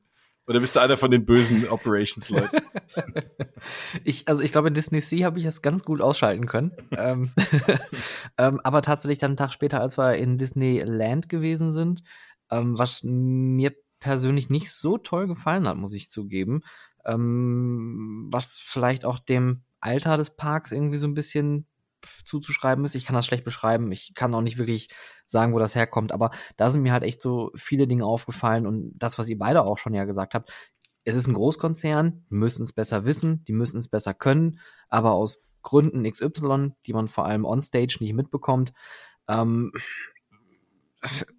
läuft man durch so einen Park und denkt sich, okay, also zum Beispiel Star Tours im äh, Tokyo Disneyland ist eine Zumutung, so wie es dahin gebaut ist. Es ist viel zu klein, viel zu schmal. Ähm, die Warte der Wartebereich ist ehrlich gesagt nicht schön. Der ist wirklich sehr, sehr unschön. Dafür haben die halt so einen Klopper wie Winnie Pooh da stehen im Park. Ne? Also da denke ich mir dann mhm. auch so, okay, das Ding ist jetzt auch ein paar Jahre alt, aber da haben sie es irgendwie hingekriegt und Star Tours lassen sie jetzt sogar äh, mehr oder weniger unangetastet. Ähm, weiß nicht, aber ich, ich glaube, Disney hat einen riesen Vorteil. Die haben eine Firmenkultur, eine, einen Spirit, die haben diese Brand Recognition, die andere Parks nicht aufbringen können. Auch über Jahre nicht. Das kann Europapark nicht, das kann Phantasialand nicht, das kann auch teilweise ein Efteling nicht, die ja auch schon seit gefühlt tausend Jahren existieren. Und jeder, der bei Disney arbeitet, der geht da mit Stolz und mit, mit, mit äh, so einer gewissen Ehrfurcht auch ran. Und die sind halt gut durchgeplant. Und egal wie schlecht ein Tag auch mal sein mag, die haben immer noch die Möglichkeit, irgendwie da so ein, eine Stellschraube zu finden. Beispiel ähm, war wir hatten nach einem Parkplan gefragt. Da kam eine Mitarbeiterin in Disney Sea an uns vorbeigelaufen und wir haben keinen Parkplan gefunden. Und die hat uns natürlich direkt einen in die Hand gedrückt und direkt auch in Englischen, weil sie gemerkt hat, mhm. es gab sind englischsprachige Leute und hat auch direkt gefragt, äh, was wollen wir denn sehen? Und hat uns auch direkt in so ein kleines Gespräch verwickelt. Und weil wir halt so ein bisschen lost waren äh, und hat uns direkt einen Weg gezeigt, hat ihr persönliche Lieblingsattraktion direkt so miterzählt, in ihrem gebrochenen äh, Englisch, was sie sprechen konnte. Und das hat mich total umgeworfen, mhm. weil Japan ist jetzt kein äh, Land, wo man viel englischsprachige Leute erwarten sollte. Und das war wirklich faszinierend. Und andersrum, wenn man da so nach Paris geht, denke ich mir, ja, okay. Da sind die Mitarbeiter nicht so toppi. Also da, da redet eigentlich keiner Englisch. Aber das ist halt der kulturelle Unterschied auch, ne? Also absolut, ja, gerade Japan absolut. ist äh, gerade im Bereich Hospitality deutlich stärker als Frankreich, generell auch als Land. Und auch die europäische Kultur ist jetzt nicht sonderlich ausgeprägt auf gute guten Service und gute Gastfreundschaft. Das ist leider so, ne? Also es ist ja. echt ein Unterschied, äh, wenn man in die USA fliegt. Und es ist nochmal ein Unterschied, wenn man nach Japan fliegt. Also da, ich habe immer gedacht, die USA so, so die, die, die Spitze ähm, und äh, wurde dann tatsächlich von, von Japan dann doch ganz schön erschüttert, dass es doch noch besser kann, gehen kann, vor allem in den Disney-Parks. Äh, bestes Beispiel, ähm, meine, meine Mom hatte für mich nach einem Magazin gefragt in, äh, in einem der Stores in Tokyo Disney Sea. Ich bin äh, ganz großer Fan von dem japanischen Disney-Magazin Disney Fan, weil da wirkt, wird wirklich alles behandelt zum Thema Disney und auch ganz viel ähm, die Parks. Richtig cool in allen Facetten, wirklich Essen, Merchandise, alles. Es ist wirklich eine Bibel. Und sie hatte für mich, ähm, als sie da so ein bisschen alleine für sich rumgehuscht ist, mal äh, gefragt nach der aktuellen Ausgabe. Meine Mom kann bisschen Englisch, aber wirklich jetzt nicht äh, fließend, überhaupt nicht. Und äh, muss ja vorstellen, in Japan halt auch nicht. Und trotzdem haben sie es geschafft, miteinander zu kommunizieren. Und die war, die waren so auf Zack, die haben sogar überall im Park in den anderen Geschäften angerufen, wo es denn dieses Magazin noch gibt, weil es in diesem Laden nämlich keine Ausgabe mehr gab. Und dann haben sie tatsächlich einen Parkplan auch geholt, ihr gezeigt, eingekreist, mir gesagt, dort in diesem Shop gibt's diese Ausgabe, da kriegt sie das. Und das haben sie ihr dann mitgegeben und extra sogar angerufen und haben ihr dort auch eine Ausgabe zurücklegen lassen. Und das ist wirklich ja. krass, das in Japan zu, hinzubekommen. Das ist unvorstellbar in, in manch anderen Ländern, ähm, vor allem in Paris, bin ich ganz ehrlich. Aber das war ein Hammer-Service, ähm, was einfach auch so ein bisschen diese Mentalität bei, bei Disney in, in Japan auch widerspiegelt. Und die fand ich wirklich faszinierend. Und das, das ist auch ein, ein Zusatz zu deinem Erlebnis bei Disney, ähm, was wirklich nochmal das ganze Gesamtpaket eigentlich komplett macht. Also so ging es mir ja. zumindest. Wenn du weißt, oh, die Mitarbeiter, die geben alles. Die sind stolz auch auf ihren Job, was generell auch eine japanische Mentalität in der Kultur einfach auch ist. Ne? Wenn du dir auch die Taxifahrer anguckst, die haben weiße Handschuhe an, die stehen auf, die machen die Türen auf, die, die sind stolz, diesen Job ausüben zu dürfen. Und das merkt man halt auch bei, bei Tokyo Disney. Das finde ich echt toll. Hm? Ja, das, das macht echt un unglaublich viel aus, ähm, wenn man so eine Firmenkultur und so eine, klar, du hast natürlich recht, also die mm, Leute in Japan sind natürlich auch viel respektvoller, viel höflicher, viel umgänglicher, was sowas angeht. Also da, da schreit auch keiner, da hupt auch keiner im Straßenverkehr. Das hat mich auch total irritiert, ähm, dass die alle so en entspannt sind, um das mal auf den Punkt zu bringen. Ne? Also wenn du in einem deutschen Freizeitpark bist, wehe, da funktioniert mal eine Kartenzahlung nicht, wehe, ähm, da ist mal eine Attraktion außer Betrieb, dann sind da aber alle unentspannt, sofort. Und äh, Disney verkörpert das natürlich auch vom, vom obersten an bis nach unten hin. Und ähm, das habe ich bis jetzt tatsächlich auch nur im asiatischen Raum gesehen, dass die Leute natürlich auch bei, ähm, bei anderen, gerade westlichen Marken so, mh, mm, wie soll ich das sagen, ohne dass es jetzt blöd klingt, aber so ein bisschen, bisschen devot sind und sagen, wir sind stolz, für euch arbeiten zu dürfen, mhm, ja. Mhm. Ähm, also, als ich im Legoland Malaysia gearbeitet habe, die sind da ausgerastet. Die fanden das geil, für Lego zu arbeiten. Die haben da, jeden Tag sind sie immer früher gekommen, haben dann selber noch mit Lego gebaut und gespielt, weil Lego da drüben einfach eine Marke ist, die auch sich viele nicht leisten können, weil Malaysia ist ein armes Land auch. Und ähm, die Besucherinnen, die waren in der Regel dann eher aus Singapur oder auch ähm, aus eher wohlhabenderen Ecken oder auch halt Expats, Australien, Europäer, überraschenderweise teilweise auch mal Deutsche da gehabt.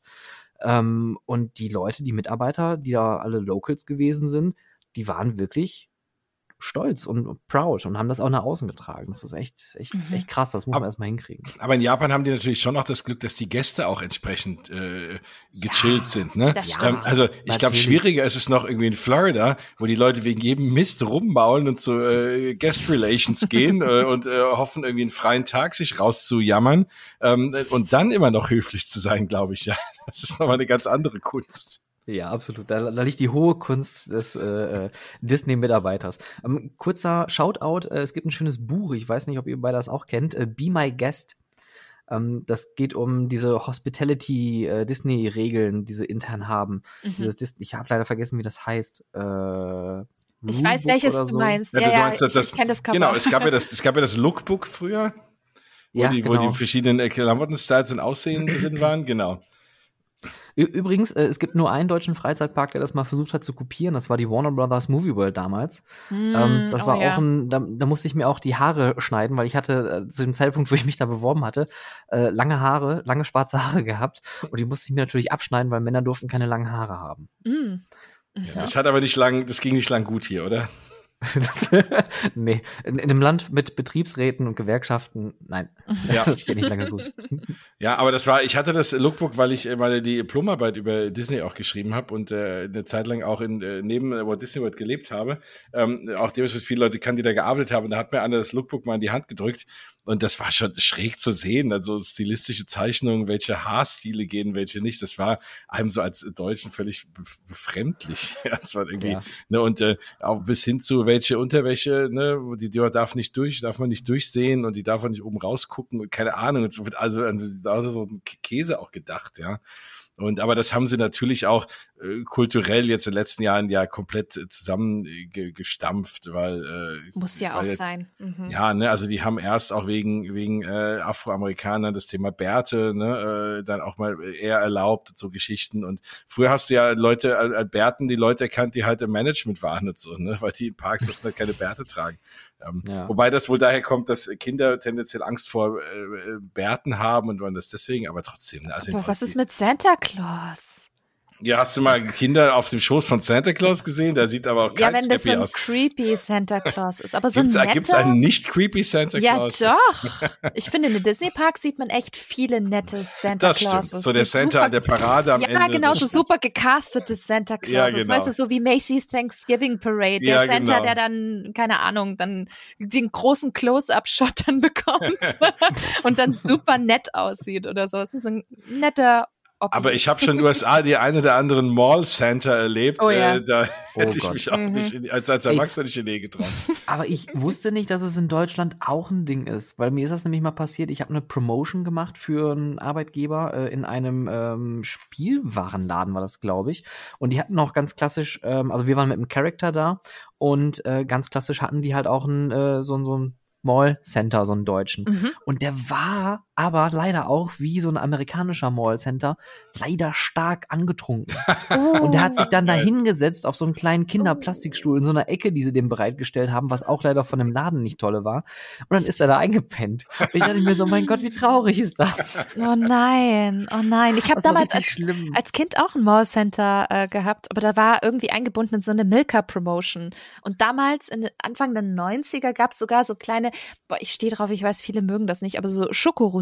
Und die gab es von mm. Milka sogar direkt. Und ich habe ich hab diese äh, Santa Experience das so ein bisschen im Kopf, weil es nämlich diese Milka Schokorosinen gab. Und die fand ich damals als Kind so mega lecker. Und dann gab es als Erinnerungsbild sogar noch ein Polaroid-Foto. Das weiß ich noch. Das war ganz uh. toll. Mhm.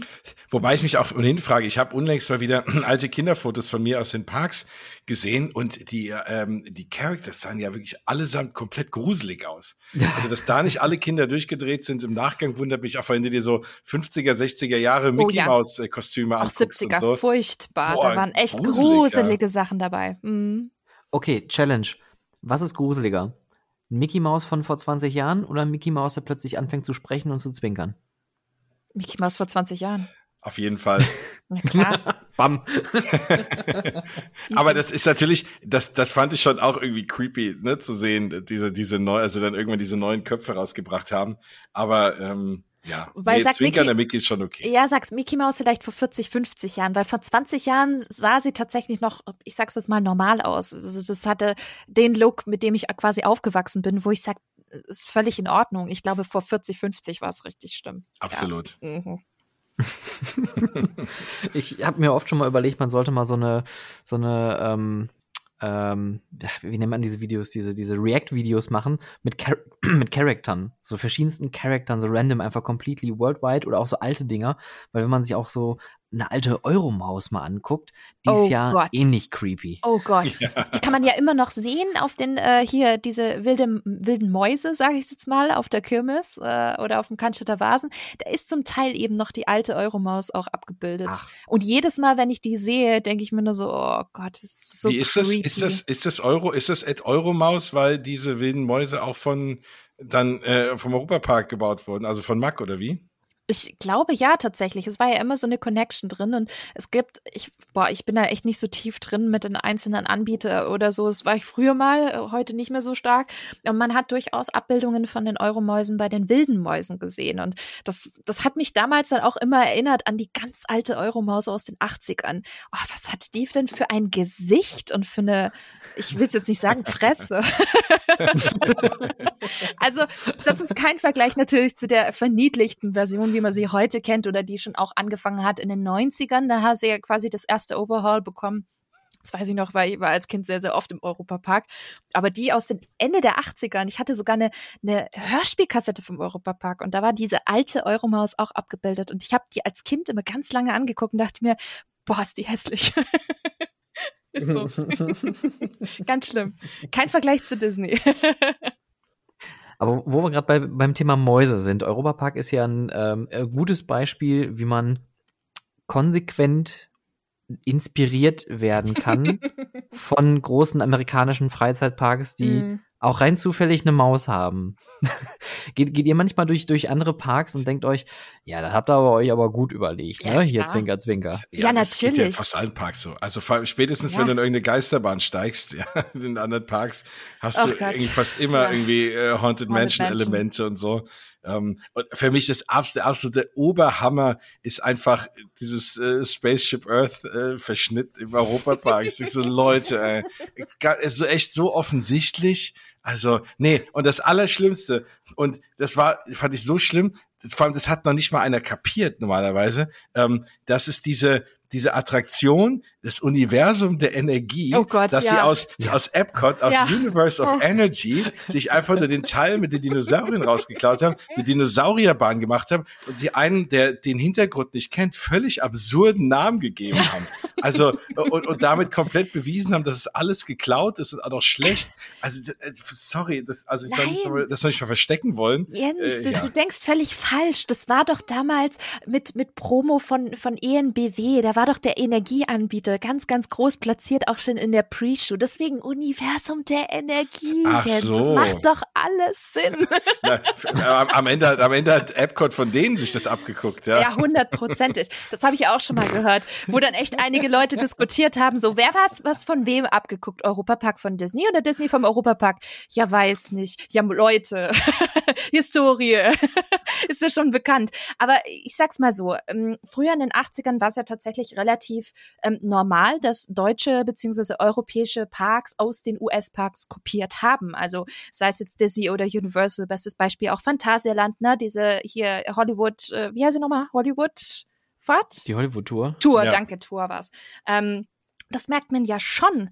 Aber ähm, das war halt damals in den 80ern so, viele konnten sich eine Reise in die USA nicht leisten. Und da war das irgendwie in einer gewissen Art und Weise legitim. Auch zum Beispiel die ganzen Animatronics-Theater, wie damals auch im Heidepark oder auch noch immer noch im Europapark oder sowas. Das hat man halt hergebracht, weil man eben sowas auch hier machen wollte. Jetzt aber heute, also im, im Jahr 2021, muss ich sagen, und auch in den letzten Jahren, äh, ich finde es krass, wenn man es immer noch macht. Weil ich denke, wir sind auch mittlerweile so weit oder viele Parks sind auch so weit, dass sie auch ihre eigenen Ideen haben. Deswegen schätze ich zum Beispiel ähm, Parks unglaublich, ähm, die wirklich ihren eigenen Weg gehen. Ich finde zum Beispiel das Phantasialand an, an vielen Stellen mittlerweile echt toll, weil du merkst, sie lassen sich so ein bisschen inspirieren, aber sie machen ihr eigenes Ding wie zum Beispiel Klugheim, wo man merkt, okay, hier und da merkt man schon so paar Ähnlichkeiten zu anderen Themenbereichen weltweit aus anderen Parks. Aber es ist ein komplett eigenes Storytelling. Es ist wirklich eine komplett eigene Konzeption und eine Idee. Und das, das gefällt mir wirklich sehr. Und da muss ich auch echt den Hut ziehen für Parks, auch wie Efteling, die wirklich ihr eigenes Ding machen und wo ich sage, wow, Hut ab. Die lassen sich minimal vielleicht vom, von der Basis inspirieren, aber machen ein komplett eigenes Ding. Ähm, und das finde ich immer so schade, dass es dann weiterhin auch Parks gibt, die dann immer noch sehr offensichtlich Sachen von Disney und auch, auch von Universal, ähm, zum Teil aber auch von Efteling so ein bisschen kopieren. Und da denke ich mir nur so, hey Leute, mittlerweile, wir können alle irgendwie rumreisen. In den USA sind, kommen auch immer mehr Leute. Warum? Also Kreativität wird das nicht mehr geschätzt. Also gerade im Park muss doch kreativ sein. Und das finde ich immer so ein bisschen schade. Ja. Jens hat keine Meinung dazu. Es ist alles gesagt. Ich habe ja, ich habe mich ja schon so viel aufgeregt eben. Ich wollte es nicht noch äh, verschärfen. Betroffene Ja, aber Stille. ja. Ich, aber ich, ich, ich glaube, Bianca trifft schon auf den Punkt. Ne? Früher hat man es einfach nicht, nicht machen können, weil Reisen war teuer, Reisen war anstrengend. Heutzutage ist die Welt viel mehr zusammengerückt. Die Leute haben viel einfacher die Möglichkeit, nach Amerika zu kommen oder auch durchs Internet sich Dinge aus Amerika anzuschauen, sodass man da auch die Vergleichsmöglichkeiten bekommt. Aber gibt es irgendwie so einen Disney, ich, nenne es jetzt mal auch ganz explizit als Disney Rip-Off, wo ihr sagt, Mensch, das ist äh, genauso gut wie das Original oder vielleicht sogar besser? Oh Gott. Oh, das ist eine harte Frage. Uh. Also ich muss gestehen, ich war leider noch nicht in Efteling und das ist echt wirklich was, da will ich unbedingt hin und ich habe keine Ahnung, ob es da wirklich so genaue Rip-Offs gibt wie in manch anderen Parks, wie zum Beispiel im Europapark, da sind schon sehr offensichtliche Rip-Offs drin. Ich weiß nicht, ob es überhaupt einen Park gibt, der das so gut macht. Also ich kenne Parks, die gut ihre Sache machen, aber besser als Disney in Rip-Off? Weiß ich nicht, Jens, Also- hast du das schon Also kennengelernt? was, was ich, also was vielleicht ein bisschen angelehnt ist, vielleicht kein direkter Rip-Off, aber diese, diese Wildwestbahn im Phantasialand, Achterbahn, ähm, die finde ich teilweise kommt die schon auch an Big Thunder Mountain ran, weil die noch mal ein paar andere spannende Elemente hat irgendwie, die mir da fehlen, weil es teilweise auch Indoor irgendwie nochmal durch, also da muss ich sagen, die ist irgendwie, das ist irgendwie cool, aber natürlich ist dieses Thema Wildwest Achterbahn, äh, ja, gibt, äh, Wobei, das geht schon, die meisten Wildwest-Achterbahnen gehen wahrscheinlich schon auf, auf Big Thunder Mountain irgendwie zurück. Äh, und, und das, die ist auch, äh, die finde ich, kann zumindest mithalten. Auch wenn es jetzt keine Ja. direkte Kopie ist. Ja, Big Thunder Mountain ist ja so die Mutter aller äh, Mm. Minenbahnen, wenn man so möchte. Ja. Und es gibt auch tatsächlich nur wenig gute. Ich, ich finde, muss ehrlich eingestehen, Big Thunder Mountain ist eine hübsche Anlage, aber die ist natürlich nicht so aufregend. Das die ist stimmt. eine, eine, gut, eine gute Fahrt, Mhm. die sieht top aus und auch mit, den, mit der Thematisierung drumherum und alles ist echt mega nett. Aber ja, jetzt so eine Colorado Adventure im Phantasien hat natürlich ein bisschen mehr Schmackes. Mhm. Das macht natürlich dann schon einen Unterschied aus. Ähm, ich ich habe deswegen gefragt, weil ich ziehe für mich persönlich oft immer den Vergleich mit Maus au Chocolat und äh, Ja. Toy Story Midway Mania, weil ich Super finde Beispiel. und ich äh, ja. Midway Mania und auch leider Spider-Man, beides jetzt wieder nur von Videos, finde ich vom, vom Fahrtverlauf, vom Theming her, alles ein bisschen sehr, sehr schwach. Klar ist es natürlich der Kapazität geschuldet, dass sie so viele Leute wie möglich durchballern möchten. Absolut fair und verständlich.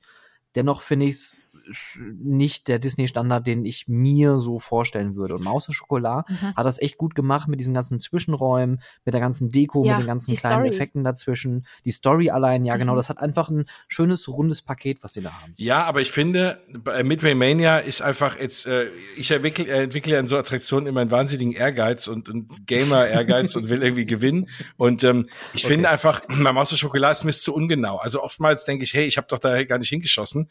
Ähm, das finde ich bei Midway Mania, also Midway Mania spielt sich besser, macht einfach mehr Spaß von, von den Scores her. Ich habe mich auch gefreut auf Maus und Schokolade, aber ich finde, es ist nochmal optisch ein bisschen schöner dann auf den Screens. Ähm, es passiert noch ein bisschen mehr und es, und es, es schießt sich einfach besser. Hm, da ja, gebe ich ähm, aber an Stefan tatsächlich recht. Also da bin ich jetzt mal zur Abwechslung nicht deiner Meinung, Jens. zur Abwechslung. Nee, ich war echt sehr begeistert. Es ist auch gut, dass du dieses Beispiel rausgeholt hast, weil äh, als ich das das erste Mal gefahren bin, dachte ich mir, wait, das ist Toy Story Mania, nur halt sogar äh, schöner gemacht an manchen Stellen. Was ich nicht ganz so gut fand, war zum Beispiel das CGI an der einen oder anderen mhm. Stelle, aber das äh, mhm. ist auch verständlich. Ich meine, klar, das, der Film selber wurde ja von Pixar mitproduziert. Das, das kannst du nicht erreichen. Das ist, das ist völlig unrealistisch für, den, für das Phantasialand und das kann ich auch vollkommen verstehen.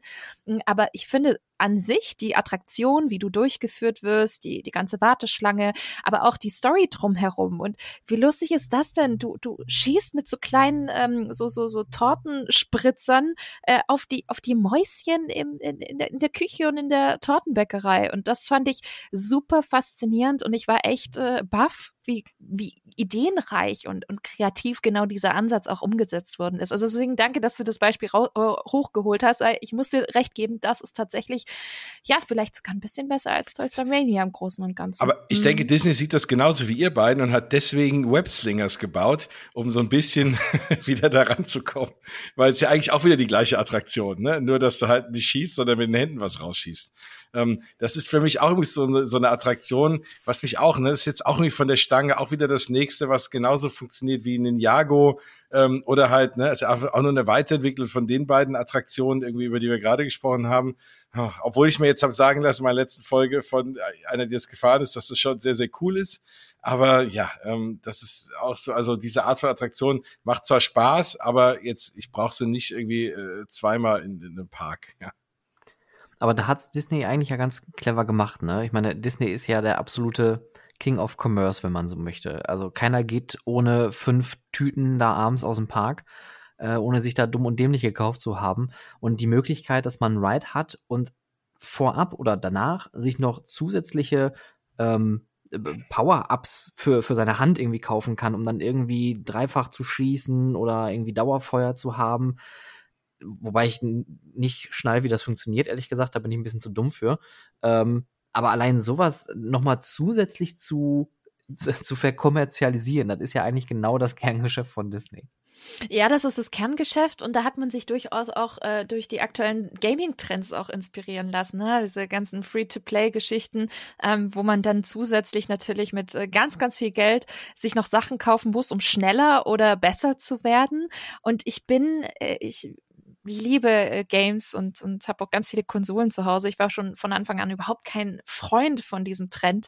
Und das jetzt auch in den Parks zu sehen, finde ich echt schwierig. Also es ist klar, es ist cool und das ist vielleicht auch für, den, für die Kids hier und da cool. Aber ich, ich, hm, ich weiß nicht, ob ich sowas in einem Freizeitpark ehrlich gesagt haben möchte. Für mich ist es tatsächlich eher nochmal wirklich auch eine zusätzliche Einnahmequelle, verstehe ich voll und ganz. Aber ich weiß nicht, ob ich das wirklich in dem Disney-Park noch zusätzlich brauche. Und, und es bringt mir auch nicht so wirklich viel, weil wie oft kann ich denn die Attraktion fahren? Also ich fand das ja schon so ein bisschen schade bei Smuggler's Run, ne, dem Millennium Falcon Attraktion. Da geht's ja auch um Punkte und dann hast du auch, ne, da kannst du ja auch das, du kannst ja auch das Schiff besser fliegen als vielleicht ein anderer oder wenn du halt übst. Aber wie, wie, wie will ich denn üben, wenn ich irgendwie eine Stunde anstehe jedes Mal und irgendwie einmal im Jahr im Urlaub hinfahre? So, also das heißt, klar hätte ich voll den Ehrgeiz, das häufiger zu fahren, aber das geht ja gar nicht. Dann ist man irgendwie enttäuscht, ja.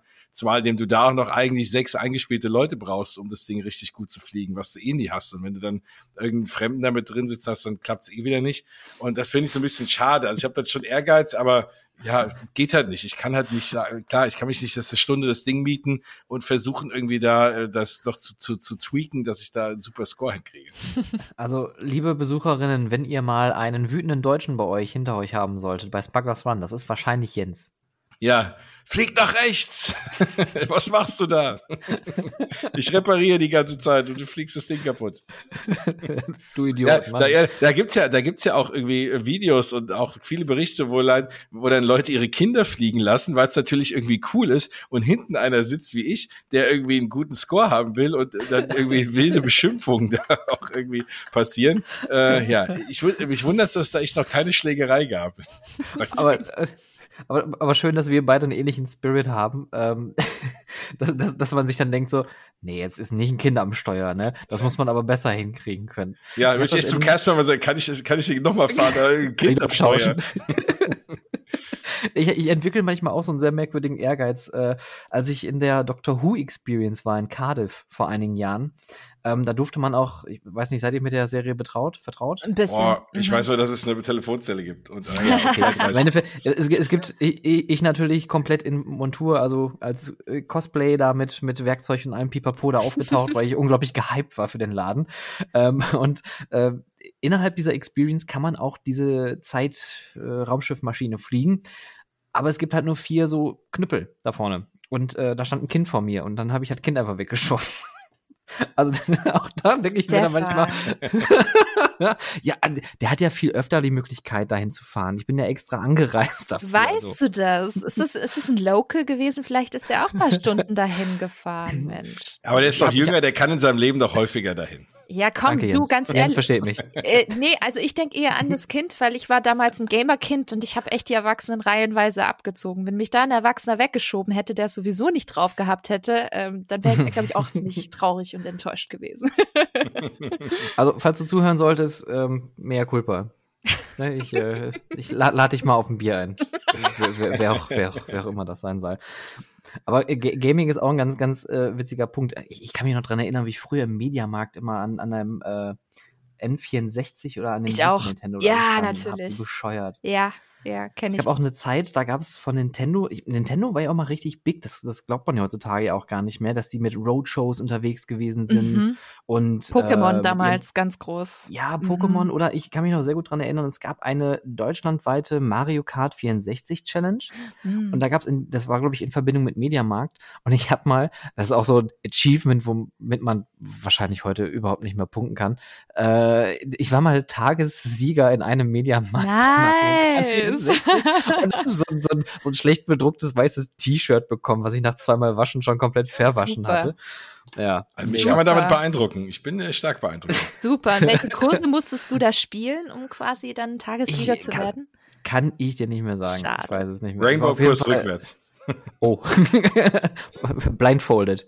mit, äh, mit, mit nur einer Hand. Genau. Ähm, aber Gamification, finde ich, ist ein ganz, ganz wichtiger Punkt, weil das, finde ich, ist etwas, was Disney ja unglaublich gut hinkriegt. Also auch mit den Rides natürlich, auch mit diesem ganzen Upselling-Quatsch. Ähm, ich bin voll bei dir, Bianca. Äh, ich sehe das auch kritisch, weil ich bin, verfolge die Gammerei auch mit, mit großem Stile und finde diese Free-to-Play-Sachen immer auch sehr ja, es ist halt offensichtlich, was sie mhm. bezwecken wollen. Aber Disney kriegt es ja trotzdem hin, durch zusätzliche äh, Dinge, wie zum Beispiel auch mit dem Magic Band, irgendwie ja, ähm, das habe ich wahrscheinlich auch jetzt wieder falsch ausgesprochen, korrigiert mich bitte gerne. Nein. Äh, irgendwie nein, nein, das nee, das war richtig. Ja, das ja. war richtig? Ja, klar. Oh mein Gott. Mhm. Wow. Da, da, da, da. Kleine Fanfare. Oh, hier wird gerade ein kleiner Kuchen reingereicht. Und das ähm, jetzt, wo man äh, bald keinen Magic Band mehr braucht. Ach verdammt. Wird das jetzt abgeschafft oder? Naja, aber du kannst jetzt auch ganz normal deine Apple Watch und alles nehmen und dann ist die Frage, will man zusätzlich, wenn man die eh anhat oder ein anderes Mal, ich glaube, es geht ja mit der Apple Watch, dann auch noch irgendwie ein Magic Band. Also die, da hat mich ein bisschen gewundert, dass sie gerade ausnahmsweise mir ihren eigenen Markt ein bisschen kaputt machen. Ja, aber die Magic Band, äh, die, die Magic Bands werden ja quasi noch ein bisschen modifizierter. Die können ja jetzt noch mehr. Das stimmt. Gesehen, ne? mhm. Aber um, ähm, vielleicht, bevor wir da jetzt so deep diven, könnt ihr vielleicht einmal den ZuhörerInnen da draußen erklären, was das eigentlich ist? Oh Gott, also ein Magic Band ist quasi, ich glaube, die meisten kennen es sicherlich äh, von, von anderen Attraktionen, vor allem Wasserthermen, äh, Wasserparks hier in Deutschland, die haben auch dieses Prinzip und viele, viele Hallenbäder, dass man quasi am Eingang ein Band bekommt und mit dem kann man den Spind öffnen, mit dem kann man dann bezahlen, wenn man möchte äh, und man zahlt dann zum Schluss quasi alles zusammen. Das ist dann quasi, mit dem kann man alles machen machen. Und genau dieses Prinzip gibt es quasi auch bei Disney, besser gesagt in Walt Disney World, denn da gibt es nämlich auch dieses sogenannte Magic Band seit, seit vielen, vielen Jahren, ähm, was am Anfang nicht ganz so gut eingeführt worden ist. Viel unter, also unter starker Kritik, weil da einiges noch nicht so ganz rund gelaufen ist. Aber mit dem kannst du quasi deine Hotel, dein Hotelzimmer öffnen. Mit dem kannst du zahlen, wenn du noch eine PIN hast. Da sind deine ähm, Fastpässe drauf gespeichert, ähm, wo du dann quasi nur dein Band einfach hinhältst gegen einen Automaten. Da macht es ein schönes Geräusch. Finde ich übrigens total beruhigend. Ich liebe diesen Sound. Mm. Das ist so richtiges, so, so ein Achievement. Das, das haben die schon psychologisch echt geil gemacht, muss man schon sagen. Weil immer wenn man den Sound hört, das ist so befriedigend. Das ist, ah, schön, jetzt habe ich wieder ein Fass versucht. muss ich nicht anstehen. es ist schon echt krass, was, was, was die da so, so, so machen. Und äh, ja, das ist halt alles auf deinem Magic Band gespeichert. Die können dich damit natürlich auch tracken, ähm, weswegen da auch die ein oder andere kleine äh, coole Spielerei rumkommt. Äh, bestes Beispiel zum Beispiel, wenn du Haunted äh, Menschen fährst in Orlando, dann äh, kann es sein, dass da auch dein Name mal angezeigt wird. Und äh, das ist, ist super, super cool. Also schöne Spielereien tatsächlich, aber letztendlich auch super praktisch. Und ich kann mich noch erinnern, da wurde so viel gemeckert. Und dann ja, da ist es. Da oh, ist es. schön. Es fühlt sich so gut an, als ob ich dort gewesen wäre. Ach toll. Was waren die jetzt? wo, wo kann ich mir die Warteschlange sparen? Splash Mountain. Ja, das ist gut. Das passt. Das geht immer. Ähm, ja, und es wurden so, also so viele haben gemeckert und dann war ich dort und habe es ausprobiert und ich war sofort Fan davon. Ich finde das klasse. Es ist sauteuer. Ich glaube, das ganze Projekt hat über eine Milliarde Dollar, genau. glaube ich, gekostet. Wow. Ähm, ja, weil halt sehr viel Big Data dahinter steckt. Ne? Also haben die zusammen mit ähm, Hewlett Packard äh, gemacht und äh, das, das ist halt ein Riesenunterfangen, das alles miteinander zu vernetzen, weil du kannst ja auch äh, das kombinieren, du musst es kombinieren mit der My Disney Experience App, mit der du auch Mobile Order machst, äh, mit der du die Fastpässe buchen kannst. Das ist ein riesiges Gewerk, was unglaublich viel gekostet hat und äh, dementsprechend auch mega aufwendig ist. Aber ich muss sagen, es lohnt sich und ich bin auch echt ein großer Fan von sowas. Also ich würde mir das wünschen überall. Im Gegenteil, ich bin, als ich wieder in Deutschland angekommen bin, mm. bei vielen Dingen wollte ich einfach so mein Handgelenk vorzeigen. Das okay, scheiße, ich bin nicht in Disney World. Ich kann jetzt nicht mit meinem Handgelenk einfach zahlen oder so. Und äh, ich, zum Glück gibt es natürlich sowas wie, wie Apple Watch mittlerweile, dass man halt auch Apple Pay hat und das auch ein bisschen einfacher macht und so hier, hierzulande mittlerweile hat lang gedauert aber das, das finde ich halt so toll. Es ist halt so schön, und sorry für, für das Englisch, aber es ist convenient. Und ich finde, das ist einfach unglaublich convenient, ja. dieses Magic Band. Ich würde es mir überall wünschen. Auf toll. jeden Fall, vor allem auch in den anderen Parks. Das finde ich immer so traurig. Ich will unbedingt immer in Disneyland Paris mein Magic Band anziehen, weil es einfach sieht doch schön mhm. aus, ja. Ich habe mir das, äh, die Sonderedition am ersten Tag, äh, Öffnungstag Rise of Resistance gekauft oder man hat ja auch Magic Bands, an die man irgendwie Erinnerungen hat. Gibt's ja auch zu alten Filmen und gibt's ja tausend von Magic Bands.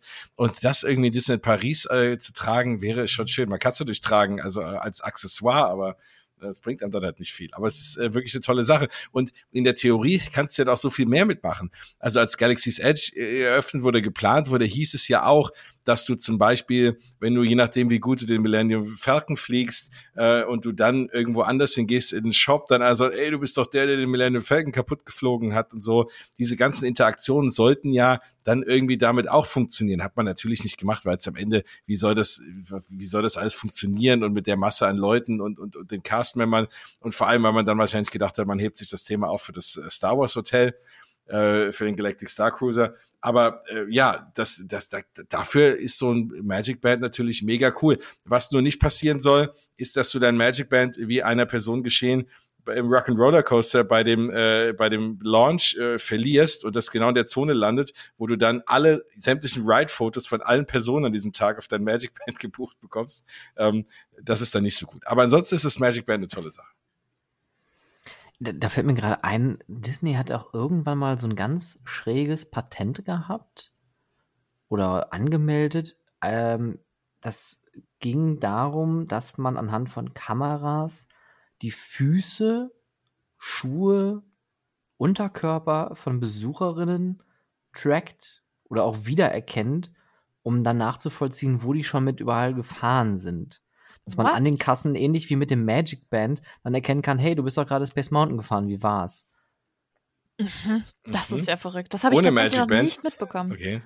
Das, das, ist schon, schon ein paar Jahre her. Das kann auch vielleicht auch einfach, vielleicht war das auch ein April-Scherz, aber ich. Aber, aber gut wäre das, Aber cool wäre das schon, ne? Also wenn ich in den Laden gehe und dann hast du wirklich so mal so dieses, dieses hinterher, diese Experience, das dich alle noch bestärkt, ne? Diese After-Sales-Geschichte, wäre schon cool.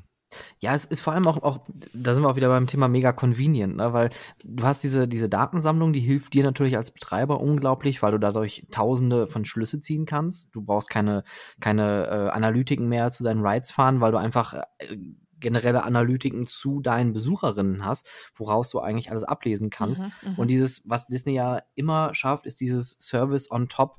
Und wenn einer irgendwie keine, also das, das fand ich zum Beispiel in Universal auch ganz toll. Ich meine, da, da sind wir ja auch beim äh, ähnlich guten mhm. ja.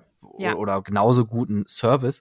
Ähm, da waren wir in Japan in, ähm, in Hogsmeade gewesen und dann haben wir uns zwei so kleine Zauberstäbe als äh, Schlüsselanhänger gekauft und ich bin kein Potterhead, meine Frau auch nicht. Ähm, wir haben uns einfach zwei gegriffen, die toll aussahen und sind dann zur Kasse gegangen und äh, die haben dann direkt mit uns ein Gespräch angefangen, haben gesagt, äh, von wem ist der hier? Ja, der ist von mir. Ach so, ja, das ist äh, übrigens Voldemort. Mhm, alles klar. Und der hier? Ja, das ist Harry Potter. Seid ihr beiden verheiratet? Ist das, ist das bei euch Absicht äh, oder wie, wie, wie steht ihr da zueinander? Und dann hat er da irgendwie so, so einen Scherz draus gemacht. Und das fand ich irgendwie total mega charmant. Auch für mich so als Noob einfach so mit in diese Welt reinzunehmen. Und wenn ich dann natürlich Zusatzinformationen zu meinen Leuten da draußen habe, zu den Besucherinnen, äh, die ich ableiten kann und noch mitgeben mhm. kann, dann ist man natürlich auch so ein bisschen baff. Ne? Mhm. Und dann denkt man sich so, okay, woher weiß er das? Mhm, ja, ich finde das total toll, weil ich finde, Disney kann da natürlich auch unglaublich viel oder generell Parks können, gerade durch dieses Big Data-Getriebe äh, super viel ablesen, auch im Bereich Guestflow. Äh, wie bewegen sich bestimmte Gäste? Wie bewegen sich bestimmte Zielgruppen? Ich meine, die Magic Bands sind natürlich auch mit deiner Personalie verknüpft, ne? Also mit deinem Alter, dein Geschlecht etc. Das sind ja alles Informationen. Die können auch ablesen, dass keine Ahnung 40-Jährige aus aus Texas ähm, sich für ganz andere interessieren aus, als jetzt äh, keine Ahnung eine 35-Jährige aus Deutschland. Und das finde ich äh, super spannend. Klar, es ist auch im Punkto Datenschutz sicherlich äh, durchaus herausfordernd und schwierig. In den USA vielleicht ein bisschen nochmal anders als bei uns in Europa. Aber ich finde, da steckt unglaublich viel drin und auch viel Potenzial für jeden Freizeitpark, sich äh, solche Informationen zu generieren und dann gleichzeitig auch schon wieder mitzunehmen, weil diese Informationen kannst du ja super verarbeiten. Dann kannst du ja denken, okay, gut, der läuft jetzt dort diesen Weg an oder der hat sich ganz lange da aufgehalten und, und hat vielleicht bestimmte Bedürfnisse. Was machen wir denn jetzt? Oder keine Ahnung, die haben alle Probleme irgendwie linksseitig, sondern eher rechtsseitig zu, zu laufen, also auch in puncto Wegführung oder so. Du kannst so viel davon ablesen und das finde ich echt spannend. Also wirklich cool. Ja, mal schauen, was sich so den nächsten Jahren noch entwickeln wird. Aber jetzt hat mhm. Disney ja noch äh, eine neueste Entwicklung, das ist ja die äh, Genie-App. Oh ja. Mhm. mhm. Erzählt mal ein bisschen was davon. Ja, ich lasse also, den Vortritt. ja, ich habe mich da jetzt ein bisschen mit beschäftigt, weil es äh, sein kann, dass ich eventuell in äh, zwei, drei Wochen äh, mal einen Tag nach Walt Disney World schaffe und dann habe ich auch angefangen, mich da so ein bisschen einzulesen. Und das was sie auch gerne machen, ist, äh, dass sie irgendwas verkünden und alle Leute denken, oh, das ist ja toll, das ist ja ein netter Service, aber am Ende des Tages weißt du da schon, das machen die doch nicht einfach so. Und äh, so war das bei, bei der bei der dieser Disney Genie App ja auch auf der letzten, so auf der D23, oder? Bianca, korrigier mich. Ähm, mhm haben die das verkündet und haben gesagt, ja, ähm, es gibt ja, es gibt ja so eine Menge, äh, nicht eine Menge, aber so Fremdanbieter wie Turing Plans oder so, ne, die wurde halt dann kostenpflichtig, ähm, wo auch Algorithmen laufen, die ausrechnen und die Leute in den Parks haben, die gucken, wann, wo wird, wo, wie lange angestanden und wo du dann so Bezahlservice hattest und hast dann Tipps bekommen, welche Zeit ist es am besten, welche Attraktion. Und da hat Disney so ein bisschen auch, um was Disney ja gar nicht mag, ist, wenn andere Leute mit ihnen Geld verdienen und dann wird das aber schnell selber gemacht und hat dann eben äh, dieses mit kam mit diesem Disney Genie um die Ecke, was so ein bisschen hieß, na ja, äh, da kannst du jetzt dann das dann auch äh, in der My Disney Experience App bekommen in Walt Disney World, dass du gesagt bekommst, hey, geh doch jetzt mal rüber zu Big Thunder Mountain, da ist üblicherweise wenig los und ähm, du bist ja gerade in der Nähe und so ein bisschen nach deinen Bedürfnissen, ob du lieber Thrill Rides magst oder lieber Dark Rides oder so ein bisschen abgestimmt so. Und das äh, funktioniert. Da gibt es übrigens gerade ganz lustige Videos auf YouTube von, von irgendwelchen Vloggern, die, nur das fahren, was ihnen Disney Genie anbietet. Und das war wirklich skurrile Auswahlen dabei. Und ähm, ja, und natürlich äh, gibt es nicht nur das normale Disney Genie, sondern es gibt jetzt auch Disney Genie Plus, was man eigentlich braucht. Ähm, weil das nämlich der Ersatz ist für die ehemaligen Fastpässe, die es bislang in Walt Disney World kostenfrei gab, zumindest äh, erstmal drei und dann konnte man die hinterher noch nachbuchen. Ähm, das war da auch schon die Weiterentwicklung von den alten Papier-Fastpasses, die es ja lange in Paris gab. die jetzt auch durch Bezahl-Fastpasses abgelöst wurden. Und das war früher immer so eine heilige Kuh eigentlich bei Disney, dass man äh, auch sagt, und das ist ja auch so ein bisschen noch der Spirit von Walt, der auch, äh, als sie ja das umgestellt haben auf, auf einen Preis und weg von A bis E-Tickets gesagt hat, jeder, egal ob arm oder reich, soll für einen Eintritt das exakt gleiche Erlebnis haben. Und davon sind die jetzt, und da haben sie früher immer Universal auch für belächelt und da war ich so, ah, guck mal die hier, da kriegst du den Bezahl-Fastpass, äh, äh, Frevel und ja, und jetzt hat man es natürlich selber gemacht und äh, gab riesen Aufschrei und mit Disney Plus, da musst du natürlich Geld für zahlen. Und dann kannst du aber dann diese Fast Passes nutzen. Und äh, was es aber zusätzlich noch gibt, gibt ähm, gibt's Attraktionen, die, wo du diesen Lightning Lane Zugang nur per Bezahlung pro Attraktion noch dazu kriegst. Unter anderem Rise of the Resistance für äh, einen sehr, sehr fairen Preis sogar im Vergleich. Ich glaube, es kostet 15 Dollar oder mhm. so ähm, wo ich sagen würde, okay, das würde ich sofort bezahlen für die Attraktion, wenn du überlegst, dass du, ich glaube, bei Buzz Lightyear Disneyland Paris in, äh, schon 15 Euro zahlen musstest, bevor sie es jetzt reduziert haben. Ähm, äh, aber ja, und, und das hat natürlich jetzt äh, die, die Tür geöffnet zu dem Thema Bezahl-Fastpass, was ich boah, für eine fragwürdige Entwicklung halte. Ja. Okay. Und das alles getarnt als, oh, wir machen euch erstmal eine coole, kostenlose Geschichte, damit ihr leichter durch den Park kommt, die natürlich auch zum Thema Guestflow beiträgt. Und natürlich geht's und, und dann am Ende des Tages ja auch dir als Gast zugutekommt. Das muss man ja schon sagen. Weil wenn, wenn, wenn alle gleichzeitig an allen Attraktionen stehen und der Rest des Parks ist leer, haben alle irgendwie einen blöden Tag gehabt, weil sie nur rumstanden. Und wenn du die Leute auf andere Attraktionen schickst, wo eben weniger los ist, haben, haben auch alle Gäste was davon. Das sehe ich auch vollkommen ein. Ähm, ich finde es so ein bisschen schade, wenn du halt so und, ne, und dann auch wieder äh, das Problem, wenn ich alleine im Park bin, zahle ich natürlich vielleicht auch mal 10 Euro für Big Thunder Mountain, weil ich abends noch Lust habe, das zu fahren und die Schlange ist zu lang. Wenn ich aber Frau und zwei Kinder dabei habe, wie in meinem Fall gelegen nicht, dann zahle ich schon 40 Euro, um das zu fahren. Und dann mache ich es halt eher nicht. Und äh, das finde ich schon irgendwie einen gewissen Nachteil. Was, wie, wie seht ihr das so generell? Wir haben das jetzt ja schon ein paar Mal so in den Mittelpunkt gestellt, dass Disney ja unglaublich sehr kommerziell ist. Ähm, äh, stehen die sich selber manchmal im Weg? Könnte Disney vielleicht eigentlich noch besser sein und viel mehr das, äh, die Vision vorantreiben, die Walt Disney tatsächlich früher gehabt hatte? Oder gehen die wirklich eher in die Richtung, okay, Walt Disney is no more, der, der Spirit lebt in den Attraktionen weiter, aber das Geld muss ja von irgendwoher kommen. Ich glaube, man kann es nicht pauschalisieren, weil es kommt immer darauf an, was ist es denn für eine Management-Ära, die wir aktuell bei Disney auch haben. Und das ist ganz, ganz klar auch natürlich von den Personen getrieben, die eben äh, bei Disney in den jeweiligen ähm, Abteilungen, aber auch Bereichen ähm, äh, am Steuer sitzen. Das ist ganz klar. Und ich denke, das kommt immer ganz drauf an, äh, wie dieses Unternehmen gelenkt und geführt wird. Und ähm, wir wissen ja alle, dass der aktuelle CEO Bob äh, sehr datengetrieben handelt. Ähm, übrigens eine Entwicklung, ähm, die Bob, vor der Bob Iger ja offen, sehr offen gewarnt hat. Und äh, tatsächlich ist es jetzt so eingetreten, dass man natürlich sehr datenbasiert äh, denkt, was schwierig ist, wenn man natürlich der Kreativität freien Lauf lassen möchte. Und ich glaube, es kommt natürlich immer drauf an, also das, man kann nicht sagen, Disney hat diese riesengroße Entwicklung gemacht, das stimmt nicht. Also klar, es hat Disney die große Entwicklung zum Weltkonzern gemacht. Und ein Weltkonzern denkt halt eben logischerweise wirtschaftlich. Es ist kein Wohlfahrtsverein, was halt viele Leute noch denken, ah, das ist so, es ist ein Teil davon, diese ganze Kreativität und, und Magic dahinter, aber es ist halt eben ein knallharter Konzern. Das muss man halt auch sich immer wieder bewusst machen. Und es kommt mhm. immer drauf an, wer wie das Unternehmen führt. Und das ist tatsächlich die aktuelle Situation, dass eben Disney sehr datenbasiert äh, denkt, ähm, da dementsprechend Prioritäten setzt auf Franchises, auf den Ausbau natürlich die, äh, der, der Franchises in den Parks, aber auch in anderen Bereichen und dementsprechend dann auch so denkt, äh, wie, wie es denkt. Man könnte aber sich vorstellen, wenn, hey, Bob JPEG eines Tages mal nicht mehr dabei ist und dann ja plötzlich jemand anderes am Drücker ist, der eine ganz andere Decke hat. Das hat man ja früher auch in der Historie von Disney immer wieder gesehen. Bestes Beispiel ja auch die, die Ära vor äh, und dann äh, zu, zu Michael Eisner zum Beispiel. Da, da, da kann dann plötzlich ein ganz anderer Wind reinkommen, plötzlich auch auch eine ganz andere Wertschätzung, dass man sagt, wow, wir brauchen wieder zum Beispiel Imagineering stärker. Wir wollen diese Abteilung ausbauen. Wir wollen kreativ werden. Wir wollen was schaffen.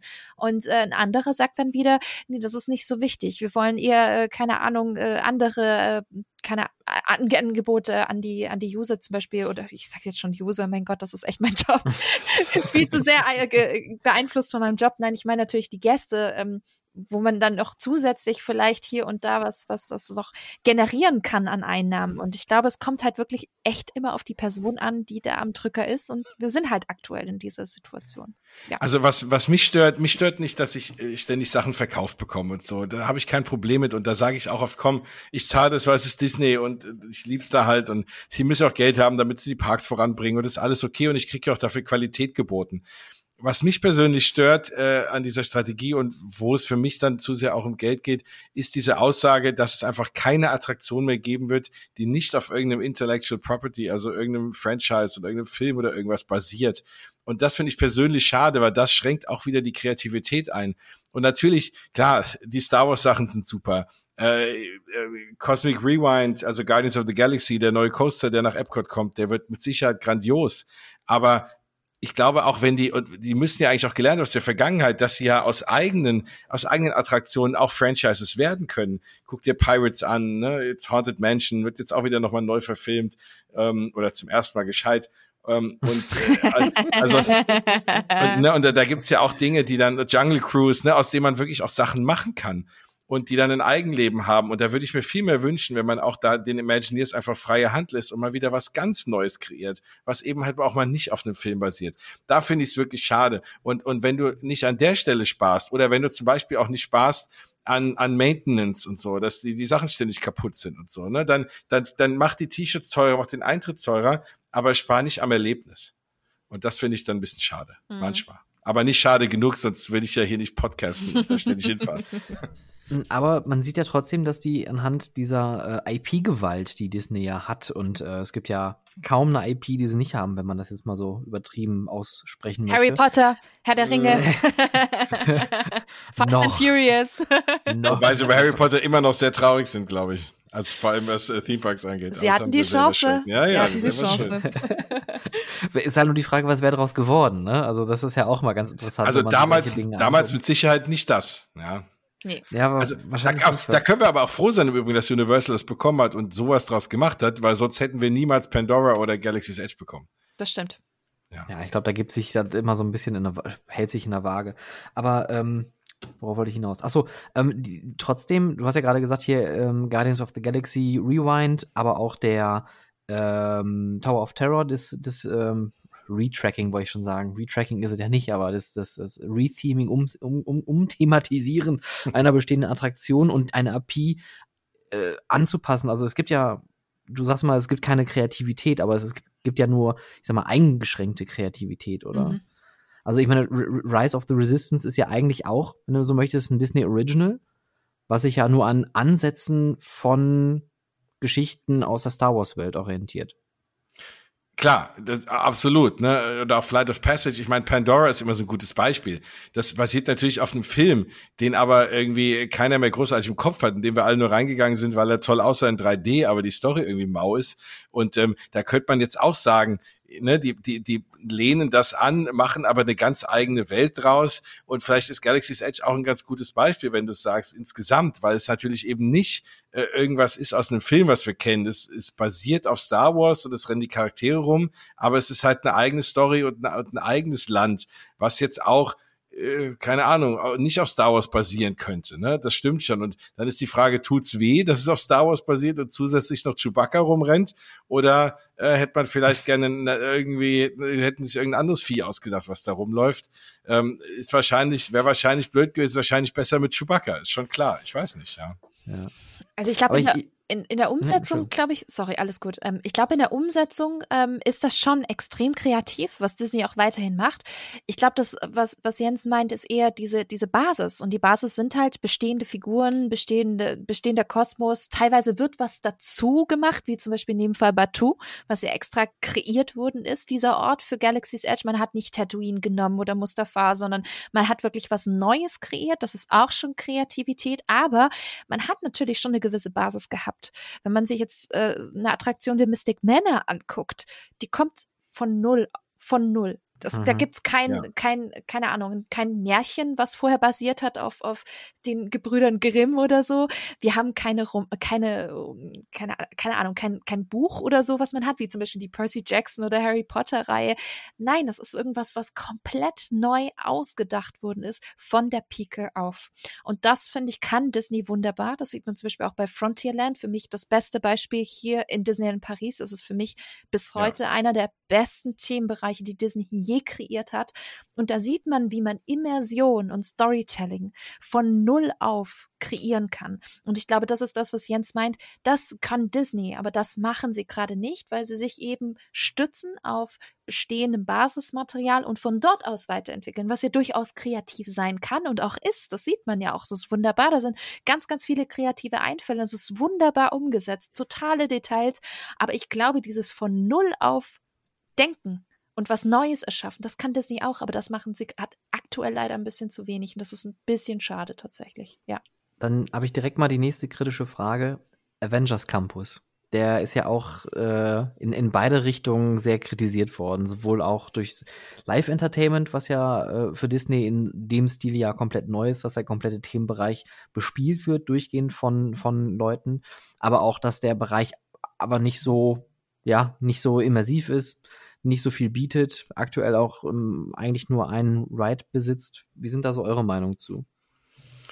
Naja, also allein für den äh, Spider-Man Animatronic, der da über die Dächer springt, äh, würde ich da schon gerne hingehen. Äh, ich bin so ein bisschen hin und her gerissen. Also ich bin äh, trotzdem, also ich finde es von der Thematisierung her schön. Äh, ich bin aber, da gucke ich mal wieder neidisch in die USA irgendwie, ne? Weil da wird man doch einen richtig äh, geilen Ride bekommen, sage ich jetzt mal. Ähm, und, äh, ne, und, und man hat den, der hat den umgebauten Tower, der noch dazu gehört. So in Paris, äh, ja, kriegen wir Webslingers und äh, kriegen den Rock'n'Roller Coaster umgethemed und noch nicht mal mit dem ursprünglich geplanten äh, neuen, äh, neuen Layout.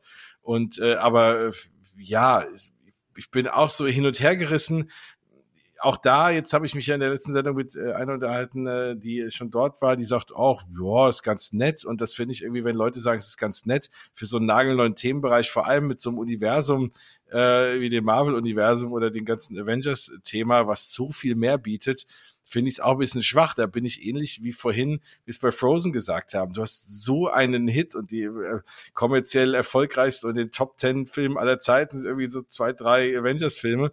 Ähm, und dann kriegst du so ein spannendes Restaurant auf jeden Fall, aber irgendwie anderthalb Rides hin. Ja, also da, da kann man mehr machen das kannst du gar einen eigenen Park draus machen, ja. Und dann kommt nur das. War ich, finde ich auch ein bisschen enttäuschend, kann ich verstehen. Ja, bin ich eigentlich auch bei, bei Jens im Großen und Ganzen. Ich finde, es sieht ganz cool aus tatsächlich. Ich finde auch das Konzept an sich ähm, gar nicht so schlecht. Die Frage ist nur, wäre dann nicht sogar noch ein bisschen mehr drin gewesen. Aber ähm, wie gesagt, man kann da leider nicht hinter die Kulissen blicken. Es wird schon Gründe gehabt haben. Die Frage ist nur, welche. Ob das jetzt budgetär ist oder auch in puncto zeitliche Planung ich weiß es nicht, wir wissen es nicht. Es muss schon Gründe gehabt haben, warum es, ich sag's jetzt mal in Anführungsstrichen, nur der Avengers Campus geworden ist und nicht irgendwie ein anderes Konzept. Ne? Also ich weiß nicht, ob du, Stefan, das schon gesehen hast, aber da hat ja Disney in Anaheim ja ganz, ganz große Töne gespuckt, als es um das Thema Erweiterung ging. Und da hat man dann durchaus das ein oder andere Themed Land gesehen für die Zukunft mal ganz grob anskizziert. Und da gibt es ja einige, die sagen, ja, äh, Wakanda wäre auch ein sehr, sehr schöner Themenbereich. Und dann frage ich mich dann mhm. auch so, hm, wieso haben sie nicht Wakanda vielleicht auch schon etwas früher gemacht, statt im Avengers Campus? Ist natürlich klar, sehr stark auf äh, Black Panther fokussiert, kann man aber sicherlich auch auf, ausbauen, weil wir wissen ja alle, Marvel MCU ist ja ein riesengroßes Vehikel, da kann man alles irgendwie zusammenschmeißen und es klappt irgendwie immer. Es macht ja auch irgendwie Sinn. Und äh, deswegen frage ich mich halt, warum ist es jetzt der Avengers Campus gewesen und nicht irgendwie ein, eine andere Welt äh, aus dem, aus dem Marvel-Universum? Wobei, wobei sich das vielleicht so ein bisschen auch aufheben für den dritten Park in Disney Paris, den sie irgendwann bauen müssen, weil es würde ja ideal jetzt auch zu dem Hotel passen. Äh, fällt mir gerade so ein. Ach ja. Das äh, hm. könnte irgendwie auch was sein. Ne? Ähm, aber wieso ist denn, und, und Stefan, da war eine Frage an dich, ähm, siehst du irgendwann, also aktuell sehen wir ja alles, was gebaut wird, und das ist nicht nur bei Disney so, ist eigentlich in den meisten Parks, ähm, alle neun Länder irgendwie eineinhalb Rides, oder ich sag mal zwei Rides, davon ein E-Ticket und einen so ne, passablen, äh, bisschen äh, abgespeckten Ride. ein Restaurant oder zwei und ein Shop. So, das war's. Ne? So, das ist irgendwie so eine Schablone, die man gerade überall hat. Mhm. Äh, war, warum ist das exakt so und äh, warum macht man nicht mal drei Rides oder äh, weiß ich nicht. Ne? Ähm, und und, äh, und und, und gibt's da irgendwann mal eine Abkehr von? Äh, was meint ihr? Oder bleibt kommt Sag jetzt immer an, das Stefan. Gleiche? Sag an. Also hier, Du weißt es doch. Aber me- meinst du das jetzt nur auf Disney bezogen oder? Ja, ich, ich erlebe das eigentlich bei den meisten, oder? Also ich, ähm, äh, gute Phantasialand war es jetzt äh, mit mit mit äh, Rookburg, äh, die, die hätten glaube ich auch noch einen zweiten Ride rein, aber die haben nur keinen Platz. Aber ansonsten ist es doch eigentlich fast überall das Gleiche. Ne? Selbst äh, selbst hier ähm, ähm, Super Nintendo Land, gut, da es wird jetzt erweitert, kommt noch ein, ein, eine Attraktion dazu, aber das Harry ist auch Potter. irgendwie ein großer, ein kleiner Ride, ne? Und irgendwie ein, zwei Restaurants und ein Shop. Harry Potter ist genauso. Die haben natürlich jetzt ein Universal, es gibt, dass sie beide Teile miteinander verbunden haben mit noch einer Attraktion, okay. Ähm, aber ja, Hm. warum Also er immer nur auf so Kleinteilig auf sowas setzt, ne? Ja, ich glaube, da reichen meine, meine Kenntnisse zum Thema Masterplanning nicht aus. Da müsste ich mal den, äh, den, den Stab weiterreichen äh, an, an, an Sven oder Alex, die da als, als äh, Attraktions- oder, oder Parkdesigner wahrscheinlich eher ein Verständnis für haben. Das Einzige, was ich mir nur vorstellen könnte, ist, klar, es hat natürlich auch budgetäre Gründe, Mhm. und es ist auch einfacher, immer zu sagen, das ist ja wie, wie im Hausbau, ne? Oder wenn, wenn in oder irgendwo neues Gebäude gebaut wird, ähm, dass äh, man ein Gebäude ja nicht mehr von vornherein komplett plant, sondern es gibt eine Handvoll Gebäude, die auch schon vom Architekten abgezeichnet sind oder Gebäudepläne, die man dann halt bauen kann. Also man lässt heutzutage eigentlich nicht mehr ein komplett neues Gebäude so irgendwo entstehen, sondern man sagt, okay, wir haben jetzt hier eine Fläche, es gibt das, den Gebäudeplan und den kopieren wir jetzt hier hin. Copy-Paste. Deswegen sehen ja auch viele äh, deutsche Städte einfach so unglaublich ähnlich aus, wenn da irgendwelche weißen, Mhm. Tollen neuen Gebäude mit hässlichen Balkonen und irgendwelchen tollen Absätzen an dem Hausflur so hochgezogen werden. Mhm. Ich könnte mir vorstellen, das ist so ein ähnliches Prinzip, dass man sagt, man hat gewisse Grundpläne, die im Endeffekt gleich sind. Die braucht man aber nur so drumherum, das, das, das, das Cherry on the top einfach nur abändern. Und was ich mir auch vorstellen kann, das macht planerisch Sinn, gerade wenn man mit Massen an Mitarbeitern äh, plant äh, und arbeitet, so wie das halt auch die großen Parks machen, dass man da auch so eine gewisse Sicherheit hat, okay, wenn ich jetzt diesen Bauplan nochmal nehme, den setze ich nochmal dahin. Ich weiß, die Attraktion wird ein ähnliches technisches Grundgerüst haben. Wir werden ein ähnliches Restaurant haben, SB-Restaurant und wir werden dann noch zwei Shops haben. Das heißt, ich brauche x Zahl an Mitarbeiter, zack, dann mein, erhöht sich der Headcount. Das Mhm. größte Problem, was ich immer sehe, weltweit eigentlich, ist immer das Thema Mitarbeiter. Parks, die es besser machen, sind halt alle Disney-Parks auf diesem Planeten, Punkt, außer Paris. Und äh, alle Universal-Parks, die es so gibt Mhm. außer Spanien. Und ähm, die, die, ich, ich weiß nicht, es mag an der Marke liegen, es, es mag aber auch an den, ja, Bianca hat das ja gerade schon gesagt, an den, an den äh, Mindset der Leute liegen, wo man solche Parks hat, weil in Deutschland kannst du damit nichts anfangen. Es ist ein schwieriges Thema, finde ich, aber es ist eine gute Frage. Mhm. Ich gebe das gerne mal weiter. Ja, würde mich sehr interessieren. Ähm, aber was, wo wir auch noch bei dem Thema sind, was, was wir, glaube ich, vorhin auch noch, als wir darüber gesprochen haben, wie immersiv auch, also auch die Castmember und wie immersiv manche Inf äh, Attraktionen sind, oder wo, wo wir auch gesagt haben, dann gehst du in den Laden und dann spricht dich einer an, hey, du bist ja eben das und das gefahren und, und spielt so eine Rolle. Ich glaube, das ist halt auch sehr amerikanisch, ne? Das kriegst du auch in anderen Ländern schwer hin, dass du wirklich schon, ja, mehr oder weniger Schauspieler hast, die dort arbeiten in irgendeinem Store oder so, ähm, und die dann wirklich auch so eine Rolle spielen. Ne? Deswegen bleibe ich dabei, dass wir niemals äh, Rise to Resistance in, in Paris sehen werden, weil du einfach diese Leute nicht hast, die da rumlaufen, diese Rollen so, so par excellence irgendwie spielen. Und ähm, das ist mir vorhin auch nochmal mehr bewusst geworden, als wir über dieses Thema reden. Ne? Das ist, hat auch sehr viel Dinge, die wir, glaube ich, in Europa so oder gerade auch in Deutschland gar nicht hinbekommen in einem Park. Nee. Ich, ich glaube, da bin ich, da bin ich äh, tatsächlich nicht ganz bei dir. Ich glaube schon, dass es hinbekommen würden. Und zwar ausgerechnet in Paris, weil ich muss gestehen, ich habe die besten Tower of Terror Cast-Member in Paris erlebt. Und zwar wirklich mit Abstand, während ich in Orlando teilweise echt abgespultes Programm bekommen habe. Und da war Okay. ich wirklich enttäuscht. Und wir haben in Paris durchaus wirklich Weltklasse-Cast-Member im Tower of Terror, wo ich sage, Das habe ich in anderen Parks noch nicht mal in den USA so, so gut gesehen wie bei uns in Paris. Da kann man schon echt stolz sein. Ich glaube schon, dass wir die Leute finden würden und dass es auch äh, wegen den Castmembern keine Problematik ist. Ich glaube eher, äh, da geht es um andere Gründe, warum wir Rise of the Resistance womöglich nicht bekommen könnten. Ähm, oder auch bestimmte andere Dinge, wie zum Beispiel ähm, Millennium Falcon hier, Smuggler's Run, ähm, allein schon auch die Sprachbarrieren, das ist auch ein mhm. ganz, ganz wichtiges Thema, warum bestimmte Dinge einfach nicht so möglich sind wie in den USA ähm, oder an anderen Stellen, weil halt diese Sprachbarriere in Europa so schwierig ist und so kleinteilig und bestimmte Attraktionen bilingual, ich glaube, ziemlich schwierig und vor allem halt mhm. auch in so einem, äh, in, in einer Attraktion, wo man miteinander kommunizieren muss und das womöglich gar nicht kann. Das sorgt, glaube ich, relativ schnell für Frustration bei den Gästen. Und ich glaube, das sind halt so Gründe, warum bestimmte Dinge in Europa eher weniger funktionieren als halt in den USA. Aber ich glaube, an den Castmembern liegt es nicht. Also äh, bestes Beispiel wäre auch, ähm, ich wollte schon sagen, die Imagineering Story, äh, Behind the Attraction, die Tower of Terror, äh, Terror Folge gesehen hat äh, auf Disney Plus. Echt ganz nette Doku. Da sieht man auch einen wunderbaren Ausnahmecast-Member, nämlich den Cedric aus dem Tower of Terror. Und ich muss sagen, so jemanden wie den Cedric, das gibt's nicht ein zweites Mal. Also deswegen, Jens, nächstes Mal fahren wir mal auf Tower of Terror, dann achtest du mal ganz genau. Du kannst natürlich auch ha Leute haben, die neu sind, die nicht ganz so motiviert sind, aber es gibt da schon echt eine Handvoll Leute, wo ich sage, ich freue mich jedes Mal, wenn ich die sehe, weil wenn ich die sehe, dann ist es echt ein tolles Erlebnis. Wir, wir müssen es auch zusammenfahren, weil den Tower of Terror fahre ich nur, wenn ich muss. Mit mir musst oh. du. ja, genau. Ähm, ihr beiden, ich äh, würde mal langsam zum Schluss kommen und würde noch eine vorbereitete Frage an euch stellen. Und oh. jetzt bin ich mal gespannt, ob ihr die direkt so raushauen könnt. Oh Gott. Zwar würde ich, ich, ich habe es jetzt, habe ich das noch nie gemacht in keiner Folge, aber ich dachte, ich äh, mache das mal mit euch.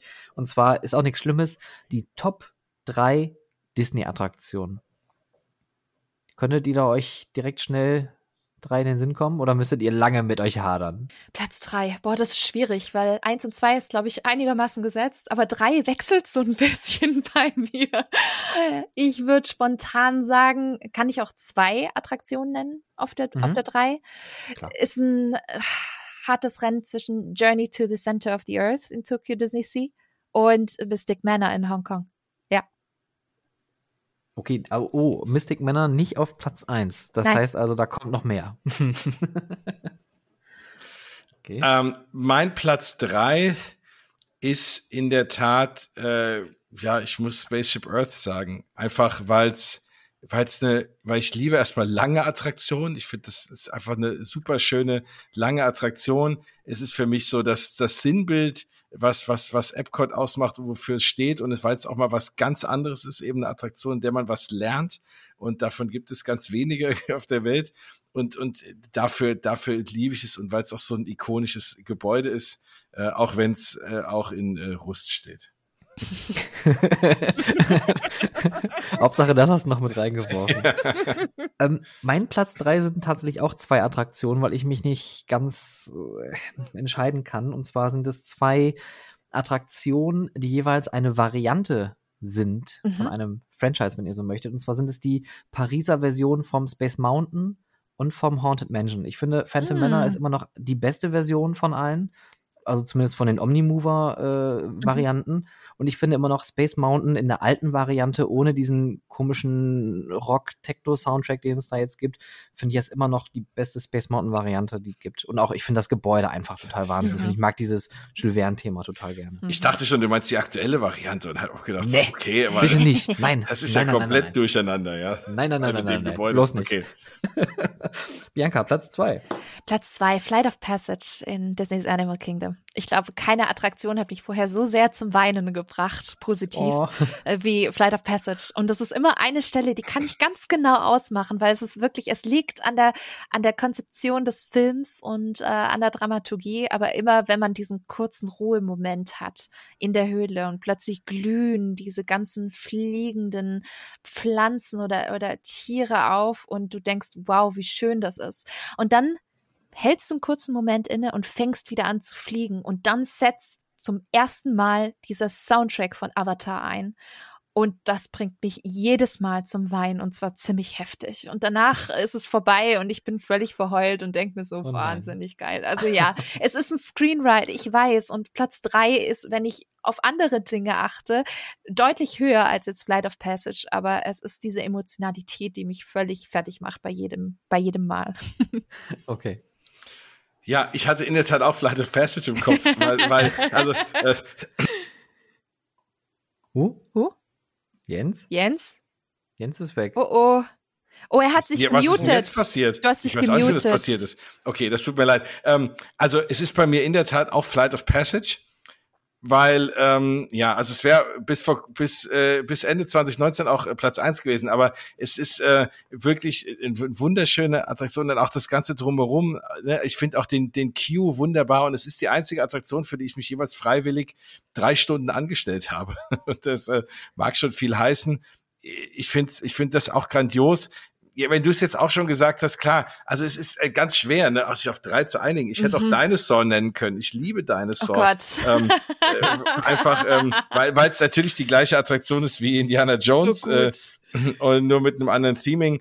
Ähm, und ich das auch irgendwie super gerne fahre. Also, also eigentlich, ich, ich pack auf Platz zwei irgendwie alles, was im Animal Kingdom ist, weil ich auch Everest nennen könnte. oh Gott, ja, Expedition Everest. Ja, das packe also, ich auch noch hinzu. Oh Expedition Everest ist für, und ich bin oh echt oh kein Achterbahn-Fan, aber das ist meine absolute oh, Lieblingsachterbahn.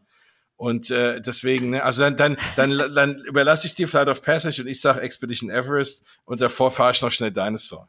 Sehr gut. Dann packe ich auf Platz zwei den äh, Dinosaurier, aber mit dem äh, Abenteurer, und zwar Indiana Jones in der äh, hm. Tokio-Variante, weil die die schönere Q-Line einfach haben. Mhm. Und ich mag das Fahrsystem, die Spannung und, und die Schlussszene mit dem Felsen ist immer noch das, finde ich, atemberaubendste, was ich je in einer Themenfahrt gesehen habe. Ähm, und das sind wir, glaube ich, auch an dem Tag, wo wir da waren, bestimmt fünfmal gefahren, weil nichts los war, interessanterweise. Ja, cool. mhm.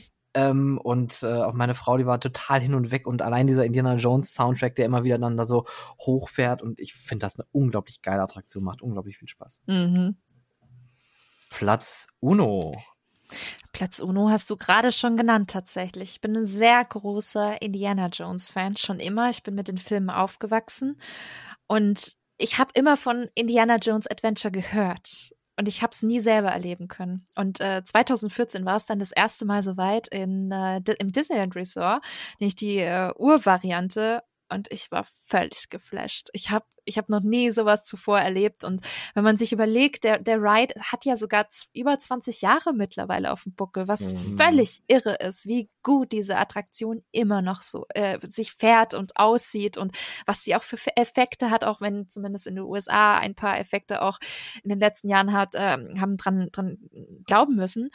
Aber das ist für mich wirklich meine absolute Lieblingsattraktion. Auch Tokio. Ich finde beide Attraktionen ganz, ganz toll. Ich mag das ähm, Gottheits-Mara-Thema oder Mara in ähm, Anaheim, weil es mehr Feuereffekte gibt. Und ich finde dieses, diese, diese, diese, ähm, das Farbschema dort viel, viel cooler und auch diese, diese Thematik.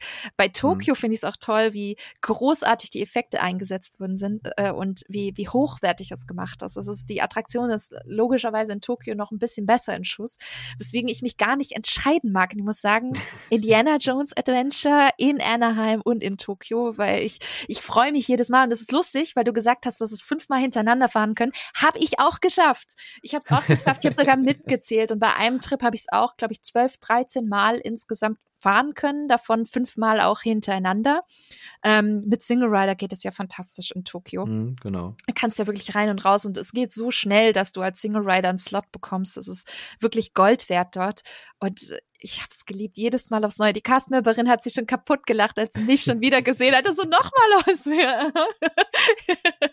hat dann gelacht und hat mich direkt durch die Single Rider Line gela äh, gelassen. Also Indiana Jones Adventure. Ich habe noch nicht, ich habe noch nicht Rise of the Resistance gemacht. Ich bin gespannt, ob es rankommen wird, aber ich muss sagen, äh, Indiana Jones ist halt für mich auch ein Nostalgie-Ding, weswegen ich es abgöttisch liebe. Ja.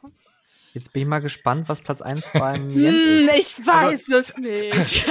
Platz 1 ist bei mir irgendwie alles, was Scott Trowbridge macht, weil vor ein paar Jahren hätte ich noch Platz 1 gesagt Spider-Man, er hätte gesagt in Universal, weil das wirklich jahrelang echt mein absolute Lieblingsattraktion war. Und äh, ja, mittlerweile ist es natürlich Rise of Resistance, weil es einfach und es ist, ich, also ich, ja, ich, ich wünsche es so sehr und ich bin so gespannt. Ihr werdet es ja alle irgendwann mal fahren können. Und ich will einfach hören, was ihr hinterher sagt. Also, weil man es einfach nicht glauben kann, wie unfassbar mhm. großartig diese Experience ist.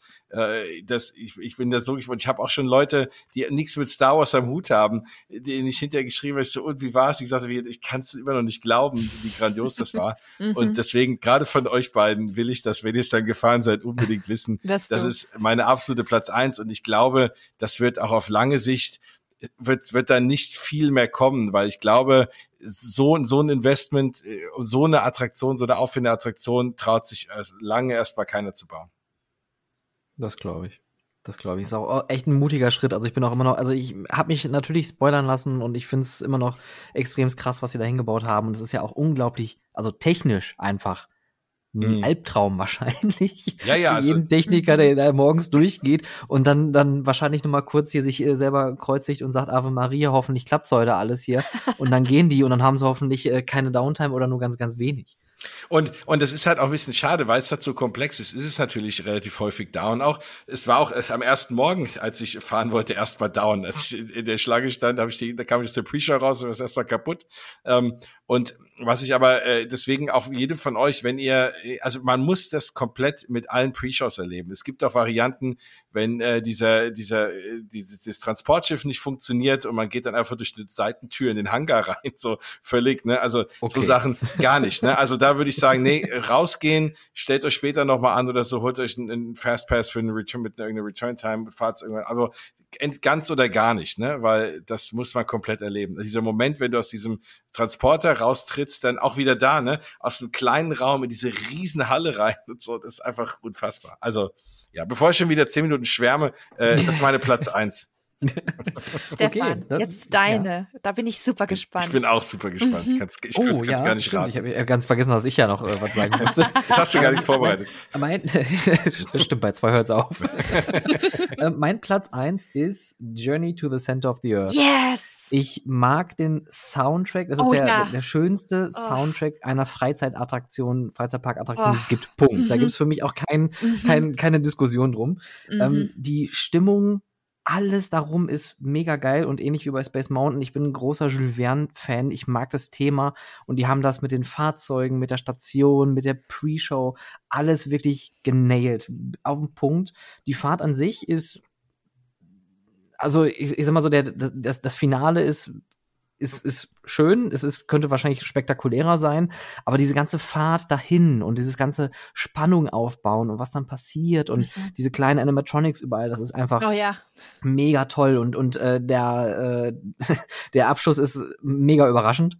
ähm, ich hatte, als ich da drin saß, ganz vergessen, dass es das gibt und äh, war dann total, total am Schreien, wie bescheuert. so, was, what's happening? Was geht hier jetzt ab?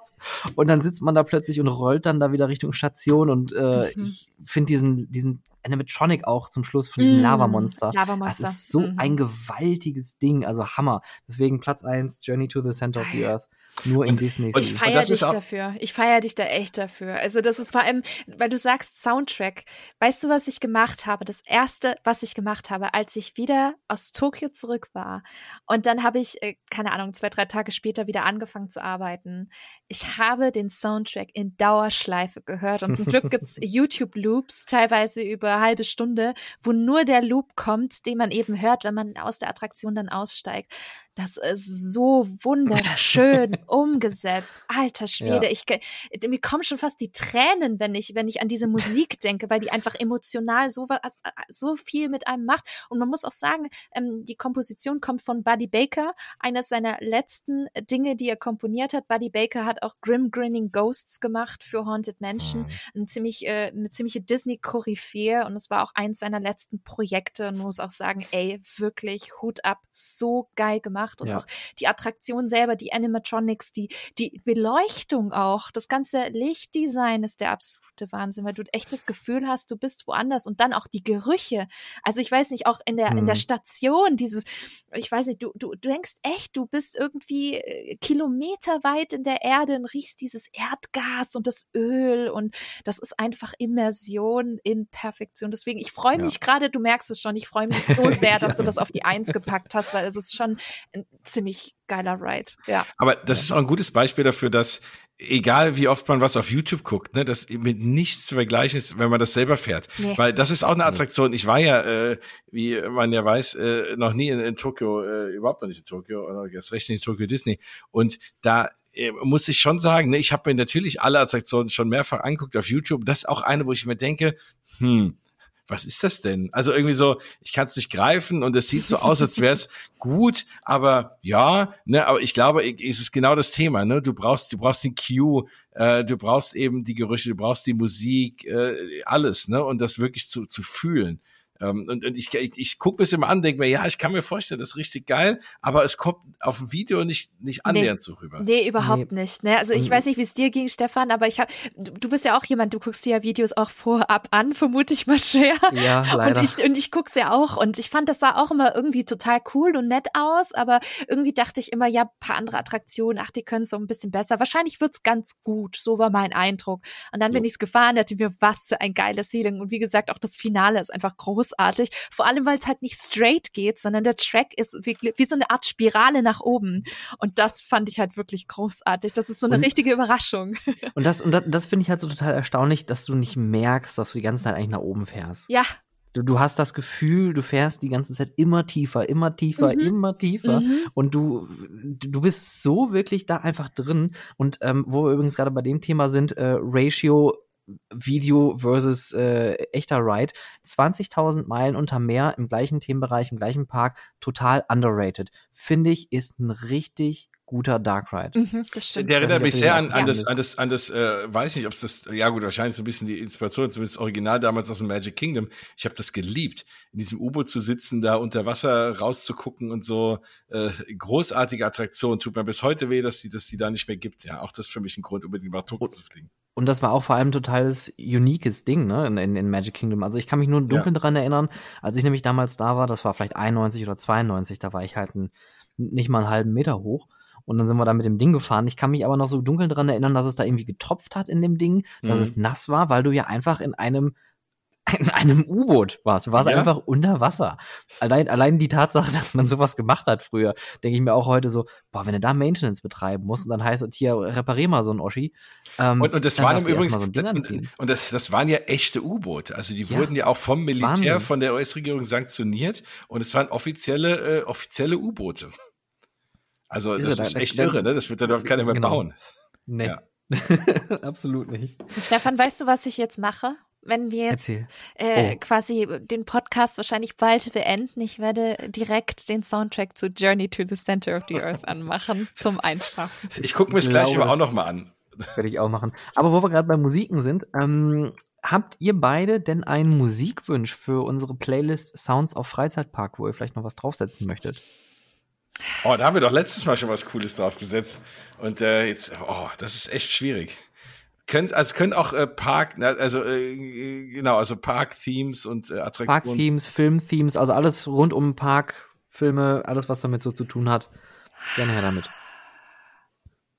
Oh, das ist ich kann ja schon mal, ich kann ja schon mal anfangen, weil ich hatte vorhin schon was. Ja, fang äh, mal an. Rausgesucht und zwar hätte ich gerne auf der Liste und ich glaube, das haben wir noch nicht drauf, weil es ist ja Weihnachten, äh, Heiligabend ist jetzt nicht mehr lange. Mhm. Äh, ist, also, keine Ahnung, wann die Folge jetzt released wird. Also, wenn ihr das jetzt hört, Weihnachten steht vor der Tür. Oder Weihnachten 22, kann ja auch sein. Pandemie, was für eine Pandemie? Ich packe drauf von einem meiner absoluten Lieblingsfilme. Ähm, großer Stop-Motion-Fan, großer Tim Burton-Fan, da liegt es natürlich auf der Hand. What's This von Danny Elfman, Ach, The Nightmare Before Christmas. Sehr schön. Gute Wahl. Gute Wahl. Ähm, ich glaube, ich nehme tatsächlich dieses Mal keinen expliziten Park-Soundtrack, äh, sondern ich gehe tatsächlich aufgrund meiner Nummer eins auf äh, guten alten John Williams, nämlich auf das Indiana Jones-Theme, wenn ihr das noch nicht auf der Liste habt. Oh, ja, da muss ich mal direkt gucken. Es könnte sein. Könnte sein. Das finden wir heraus. Ansonsten wüsste ich auch schon, was ich sonst, was ich sonst noch draufsetze. Habe ich letztes Mal äh, schon den Illuminations Reflections of Earth äh, Soundtrack draufgesetzt? Hm, ich gucke. Weil dann würde ich den nehmen. Das ist bis heute für Wenn's mich. Wenn es den äh, auf Spotify gibt. Gibt es das nicht auf Spotify? Ja. Bin mir nicht sicher, ich glaube nicht. Aber es das, gibt so ein paar Songs, die gibt es leider weil nicht. Dieses, weil das ist ja, dieses Stück ist ja, äh, ja, doch sehr, sehr schön und sehr, sehr schön anzuhören, auch ohne Feuerwerk, finde ich. Aber ja, jetzt ist, ah, gute Frage. Also Indiana Jones haben wir tatsächlich noch nicht drauf. Yes. Glück für dich. Sehr gut. Und was war das? Illuminations? Guck mal, ob, ich, ob du Illuminations drauf hast oder ob das. Äh Illuminations uh, Reflections of Earth. Earth? ja. Oder gibt es aber mehrere Tracks irgendwie? Nehmen sie alle. Jens, we are, der, der, Oder der we, we go on am Ende. Genau, we go Gibt's on. We Go On?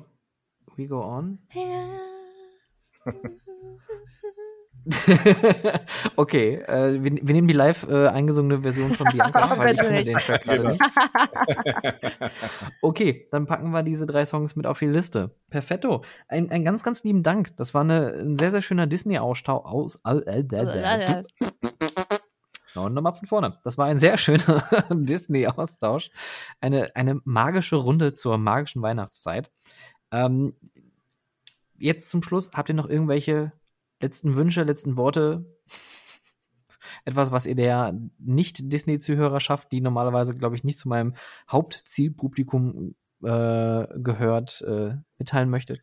Bucht uns für euren nächsten Parkbesuch. Ja, bucht. Genau, ja, schön.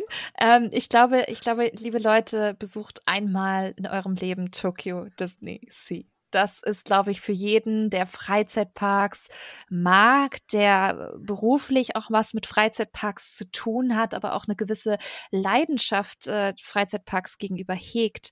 Das ist ein Muss. Das ist ein absolutes Muss. Und das äh, lässt einem die Kinnlade äh, runtergehen. Man ist völlig geflasht von dem, was Disney da kreiert hat. Ja, vielleicht mögt ihr Disney an der einen oder anderen Stelle zu äh, schwierig finden, zu kommerziell, zu kitschig. Aber Tokyo Disney Sea wird wirklich absolut mindblowing für euch, das verspreche ich euch. Deswegen, wenn ihr einen Disney Park besuchen könnt weltweit, dann muss es Tokyo Disney Sea sein. Und wenn ihr zwei besuchen könnt, dann äh, fliegt noch in Orlando vorbei, weil ich finde, Walt Disney World muss man sich auch noch mal angucken äh, mit allen Facetten. Und hey, da stehen meine Top zwei Attraktionen immerhin. Also, Was ein Zufall. ja, und noch ganz viele mehr. Ja, Nein, also das, also was, was, äh, was, alles, was Bianca sagt, unterschreibe ich, ohne da gewesen zu sein, aber dafür habe ich schon so oft mit ihr drüber geredet, mit anderen auch, ähm, um das zu glauben. Und ansonsten, ja, nee, geht halt auch mal in Disney Parks. Ne? Und äh, klar, glaube ich, hören dir auch viele Leute zu, die auch gerne natürlich hauptsächlich irgendwie Thrill Rides fahren und so. Und auch wenn es da nicht irgendwie höher, schneller, weiter ist, was äh, irgendwie Achterbahn und so Sachen angeht, es bietet doch für alle viel. Und man kann einfach mal sehen, ja, wie so ein Freizeitpark einfach in Perfektion aussieht am Ende des Tages. Sehr schön. Und wenn ihr da draußen noch mehr zum Thema Disney hören möchtet, dann könnt ihr euch natürlich auch den Podcast von den beiden anhören. Und zwar von Bianca auf spinatmädchen.com gibt es den Podcast Feenstaub und Mauseohren und den Podcast vom Jens, mausgebabbel.de. Dort findet ihr die heißesten Disney-News und die äh, kriti kritischsten Stimmen zu neuesten Disney-Filmen und äh, Disney-Attraktionen. Ihr beide, ganz, ganz lieben Dank, dass ihr euch äh, so viel Zeit, alter Schwede, das ist, glaube ich, die längste Aufnahme, die wir bis jetzt gemacht haben. Echt? Wahnsinn, Das habe ja. hab ich schon öfter gehört, wenn ich irgendwo mit, mit, mit rede, oder Bianca? Jens, du bist schuld, du bist schuld. Sorry. Aber Unsere, unsere Episoden äh, dauern ganz oft so lange, ne? So eineinhalb bis zwei Stunden locker. Hm. Ja, zwei, zwei Stunden ist so, so eigentlich bis jetzt immer das Max gewesen, aber fast zweieinhalb Stunden ist schon äh, stolz. Also ich werde die ganzen Rise of the Resistance Sachen rauskürzen, dann komme ich vielleicht so auf eine Stunde. Genau. Ihr beiden, ganz, ganz lieben Dank. War mir eine große Ehre. Ja, euch eine schöne Weihnachtszeit. ja, danke dir auch für die Einladung. Auf jeden Sehr Fall. gerne. Vielen Dank. Macht's gut. Ciao. Ciao. Ciao.